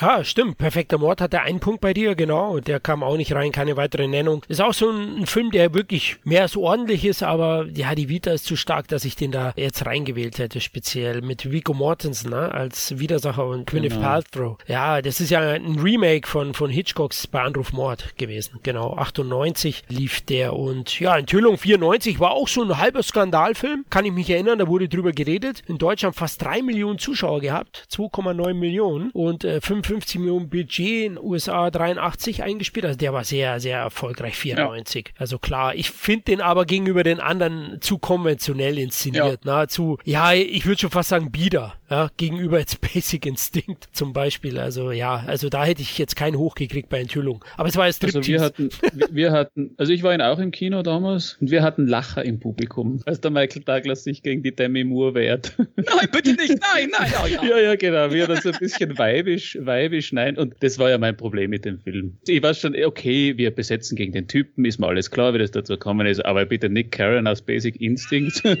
hättest, hättest Harrison Ford oder so nehmen müssen eigentlich. Ja, irgend sowas. Aber, aber Michael Douglas, ich glaube, einer hat sogar, wie er sich dann wehrt und einer im Publikum so, du Idiot! so ganz laut. also es war irgendwie ganz, ja, also für mich war es irgendwie eine Fehlbesetzung. Der Film an sich als Thriller ist ganz okay und das ist ja die Vorlage vom Crichton ganz okay. Das ist auch ein spannendes Buch. Aber bei Enthüllung ist bei mir halt die Besetzung, da setzt es aus. Aber wenn man drüber wegkommt, dann ist es sicher ein recht spannender Film, ja. Man hätte jetzt Demi Moore war für mich sogar viel besetzter als Douglas so als Figur. Ja, die Frau ist einfach viel zu gut aussehend, sag ich mal, in der Rolle. Da hätte man vielleicht die Mutter von den Goonies nehmen können oder Bette Midler oder äh, Glenn Close. Das hätte ich vielleicht geglaubt. aber, aber so rum nicht. Meine, wer wehrt sich da, ganz ehrlich? Immer, okay, jedem Ehre, der da Nein sagen kann, ne? keine Frage, aber naja. ja, Kevin, ja, du, du hättest dich noch schnell frisch gemacht davor, ne? Moment, ich muss. Warte noch einen Moment, warte, ich, ich, ich wasche mich noch mal kurz. ja, was, was bei mir ist, knapp nicht reingeschafft hat, ist Koma von 1978. Einer der ersten großen Kinorollen von Michael Douglas. Er spielt jetzt hier die männliche Hauptrolle, aber die Hauptfigur ist eine Frau, ist inszeniert von Michael Crichton nach einem Roman von Robin Cook. Und äh, der Thriller ist wirklich sehr interessant. Ja, Medizin-Thriller und war damals auch vor allem in der Auflösung, ich möchte jetzt nicht spoilern, aber doch durchaus wegweisend. Und deswegen würde ich den noch empfehlen. Hat den einer von euch beiden gesehen? Koma? Ewig her. Also das, aber der, die wird mal Lust, mir den anzuschauen, ja. Supporting Cast ist noch sehr namhaft. Falls der ein oder andere Hörer oder Hörerin noch überlegen, ob sie ihn anschauen sollen. Hier ist noch mit dabei Richard Whitemark, Rip Torn und Tom Selleck. Tom Selleck, jawohl. Ja, Magnum ist im Krankenhaus. Ja, genau. Also kann man auf jeden Fall anschauen. Ja, ein, ein, weiterer Titel, den ich noch kurz erwähnen wollte, weil er doch dann interessant und wichtig ist für Douglas jetzige Karriere, ist Ant-Man. In der Marvel-Produktion von 2015 hat er mitgespielt. Im ersten Teil hat er auch noch eine größere Rolle. In Teil 2, Ant-Man and the Wasp, ist er dann äh, nur kurz zu sehen. Deswegen würde ich Ant-Man 1 kann man durchaus anschauen, weil ich in einer der sympathischeren Marvel-Produktionen, ich mag die alle, aber der hat halt besonders viel Witz und eigene eigene Ideen. Deswegen fand ich den damals erfrischend anders. Wie findet ihr Ant-Man? Ich habe ihn nicht gesehen. Ich habe ein bisschen, muss ich ganz ehrlich sagen, jetzt kein Problem mit Marvel-Filmen, aber ich habe mir nicht alle angeschaut, weil sie mich polemisch sage einfach teilweise ein bisschen langweilen. Also die mögen zwar alle ganz gut gemacht sein, aber, aber ich schaue mir einfach keine halbstündigen Showdowns mehr an, wo sie sich alle gegenseitig müde prügeln, ohne einmal zu bluten. Und deswegen habe ich schon vor einiger Zeit so ein bisschen aufgehört, die, die Marvel-Filme zu schauen. Deswegen, aber Ant-Man, ich habe schon gehört, dass der ganz, ganz nett sein soll. Also wenn du ihn empfiehlst, dann würde ich da mal reinschauen. Ja, der ist eben humorvoller und augenzwinkernd. Das ist eben das, was du mhm. gerade erwähnt erwähnt hast mit dem Dauerprügeln, da bin ich auch schon ermüdet, aber Ant-Man ist da so eine, eine nette, sympathische Ausnahme, oder Kevin? Ja, auf jeden Fall. Der ist auch einer der Marvel-Filme, der mir auch wieder richtig gut gefallen hat, weil er eben halt nicht so überfrachtet ist mit irgendwelchen Kloppereien oder was ich was. Klar, auch der besteht nur aus Effekten, aber es sind Effekte, die dir jetzt nicht so ins Auge springen oder die dich so catchen sollen, sondern der ist einfach, ich würde mal sagen, es ist ein kleiner Marvel-Film einfach und das mag ich. Ja, das sieht man ja im Budget. Der hat nur 130 ja. Millionen gekostet. Ja. also ein ganz kleiner Marvel-Film. Aber er hat sich natürlich auch wieder gerechnet. 180 eingespielt. Und in Deutschland aber nur 540.000 Zuschauer. Also gar nicht so der große Hit. Wobei außerhalb von Spider-Man und Batman und Superman die Superheldenfilme alle nicht so die Mega-Hits waren. Bis jetzt halt eben dann die Avengers kamen. Ja, abschließend möchte ich noch seine aktuellste Produktion erwähnen, nämlich die Netflix TV-Serie The Kominsky Method thought von 2018. Bisher lang sind zwei Staffeln erschienen mit insgesamt 16 Folgen. Äh, macht ungemein Spaß. Ist eine Dramödie. Letztlich ist äh, Kominsky-Methode zugleich witzig, berührend, einfühlsam und geistreich. Deswegen würde ich die Serie von Chuck Lorre, der ja auch Big Bang Theory oder Two and a Half Men created hat, absolut empfehlen und gehört für mich auch zu den besten komödiantisch angehauchten Serien aktuell auf dem Markt. Also kann ich euch nur empfehlen. Das Skript ist klasse und super ausbalanciert zwischen äh, Humor und auch Drama. Deswegen Douglas und Arkin sind hier fantastisch. Unbedingt reinschauen, Jungs. Okay. Ist da nicht De Vito auch irgendwie mit drin gewesen als Gastrolle oder so? Oder habe ich verwechsel ich das gerade? Ja, De Vito war als Gastrolle dabei. Er spielt den Urologen von Michael Douglas und auch Kathleen Turner hat den kurzen Auftritt. Ah. Deswegen gibt es da auch so ein bisschen nostalgische Gefühle beim Sichten für uns Douglas-Fans. Und Douglas hat auch einen Golden Globe erhalten für die Serie als bester Hauptdarsteller. Arkin war nur nominiert. Muss eigentlich auch zwingend einen bekommen. Er spielt so diesen, diesen verbitterten, schrulligen Typen. Den Charakter spielt er ja oft. Ja, fantastisch. Also wirklich Kominsky-Methode. Unbedingt anschauen. Okay, cool. Ja, wird geschaut. Gut, dann sind wir am Ende angekommen. Mal sehen, welchen Star wir als nächstes in den Mittelpunkt rücken. Habt ihr schon Ideen? Ja, ich habe es schon mal angedeutet. Also Sean Connery abseits von Bond. Uh, ja, das klingt sehr interessant. John Connery, auch eine Wahnsinnsvita und einer meiner großen Jugendhelden. Nicht nur wegen Bond, er hat auch viele andere gute Dinge gemacht. Ja, sehr interessant, oder Kevin? Sean Connery auf jeden Fall. Und das könnte man auch so eine, als Top 12 machen, also außerhalb von Bond. Klar, da ganz viele auch, er hat ja auch schon sehr früh angefangen, ne? aber es gibt dann schon so, die meisten Rollen, wo ich ihn mag, sind halt zwischen 85 und 2000, sage ich jetzt mal. Ne, genau, ja. So als älterer schon. Und da gibt es schon richtig geile Sachen. Ui, da tut jemand Zardos verhöhnen. ah, Zardos, ey, Alten, ne? Aber das sind natürlich alles Filme, die würde ich jetzt nicht erwähnen, also ohne das jetzt zu mindern, aber meine Lieblingsfilme von ihm sind wirklich so zwischen 85 und 2000. Ja, ja, da lassen sich ein paar, ein paar sehr, sehr, sehr gute Sachen finden. Aber, aber in Zardos, Kevin zeigt er immer einen Pferdeschwanz, also. Und einen schönen Bart. Absolut, ja. Ja, liebe Hörer, wir hoffen, es hat euch gefallen und ihr konntet den einen oder anderen Filmtipp heute wieder mitnehmen. Ja, wir würden uns freuen, wenn ihr uns nach dem Motto liken, teilen, liebhaben, helft für andere besser sichtbar zu werden. Zudem könnt ihr uns auch weiter auf Patreon finanziell etwas unter die Arme greifen, damit der Podcast und Blog möglichst kostenneutral bleiben. Dafür gibt es eben auch den ein oder anderen kleinen Zusatz-Content. Wie erwähnt eben zum Beispiel die Folge von Kevin und mir zu Michael Douglas, Kathleen Turner und Danny DeVito Filme. Des Weiteren freuen wir uns auch immer wieder über iTunes-Bewertungen oder Feedback jeglicher Art. Danke fürs Zuhören, macht es gut, bis zum nächsten Mal, ciao. Tschüss. Und tschüss.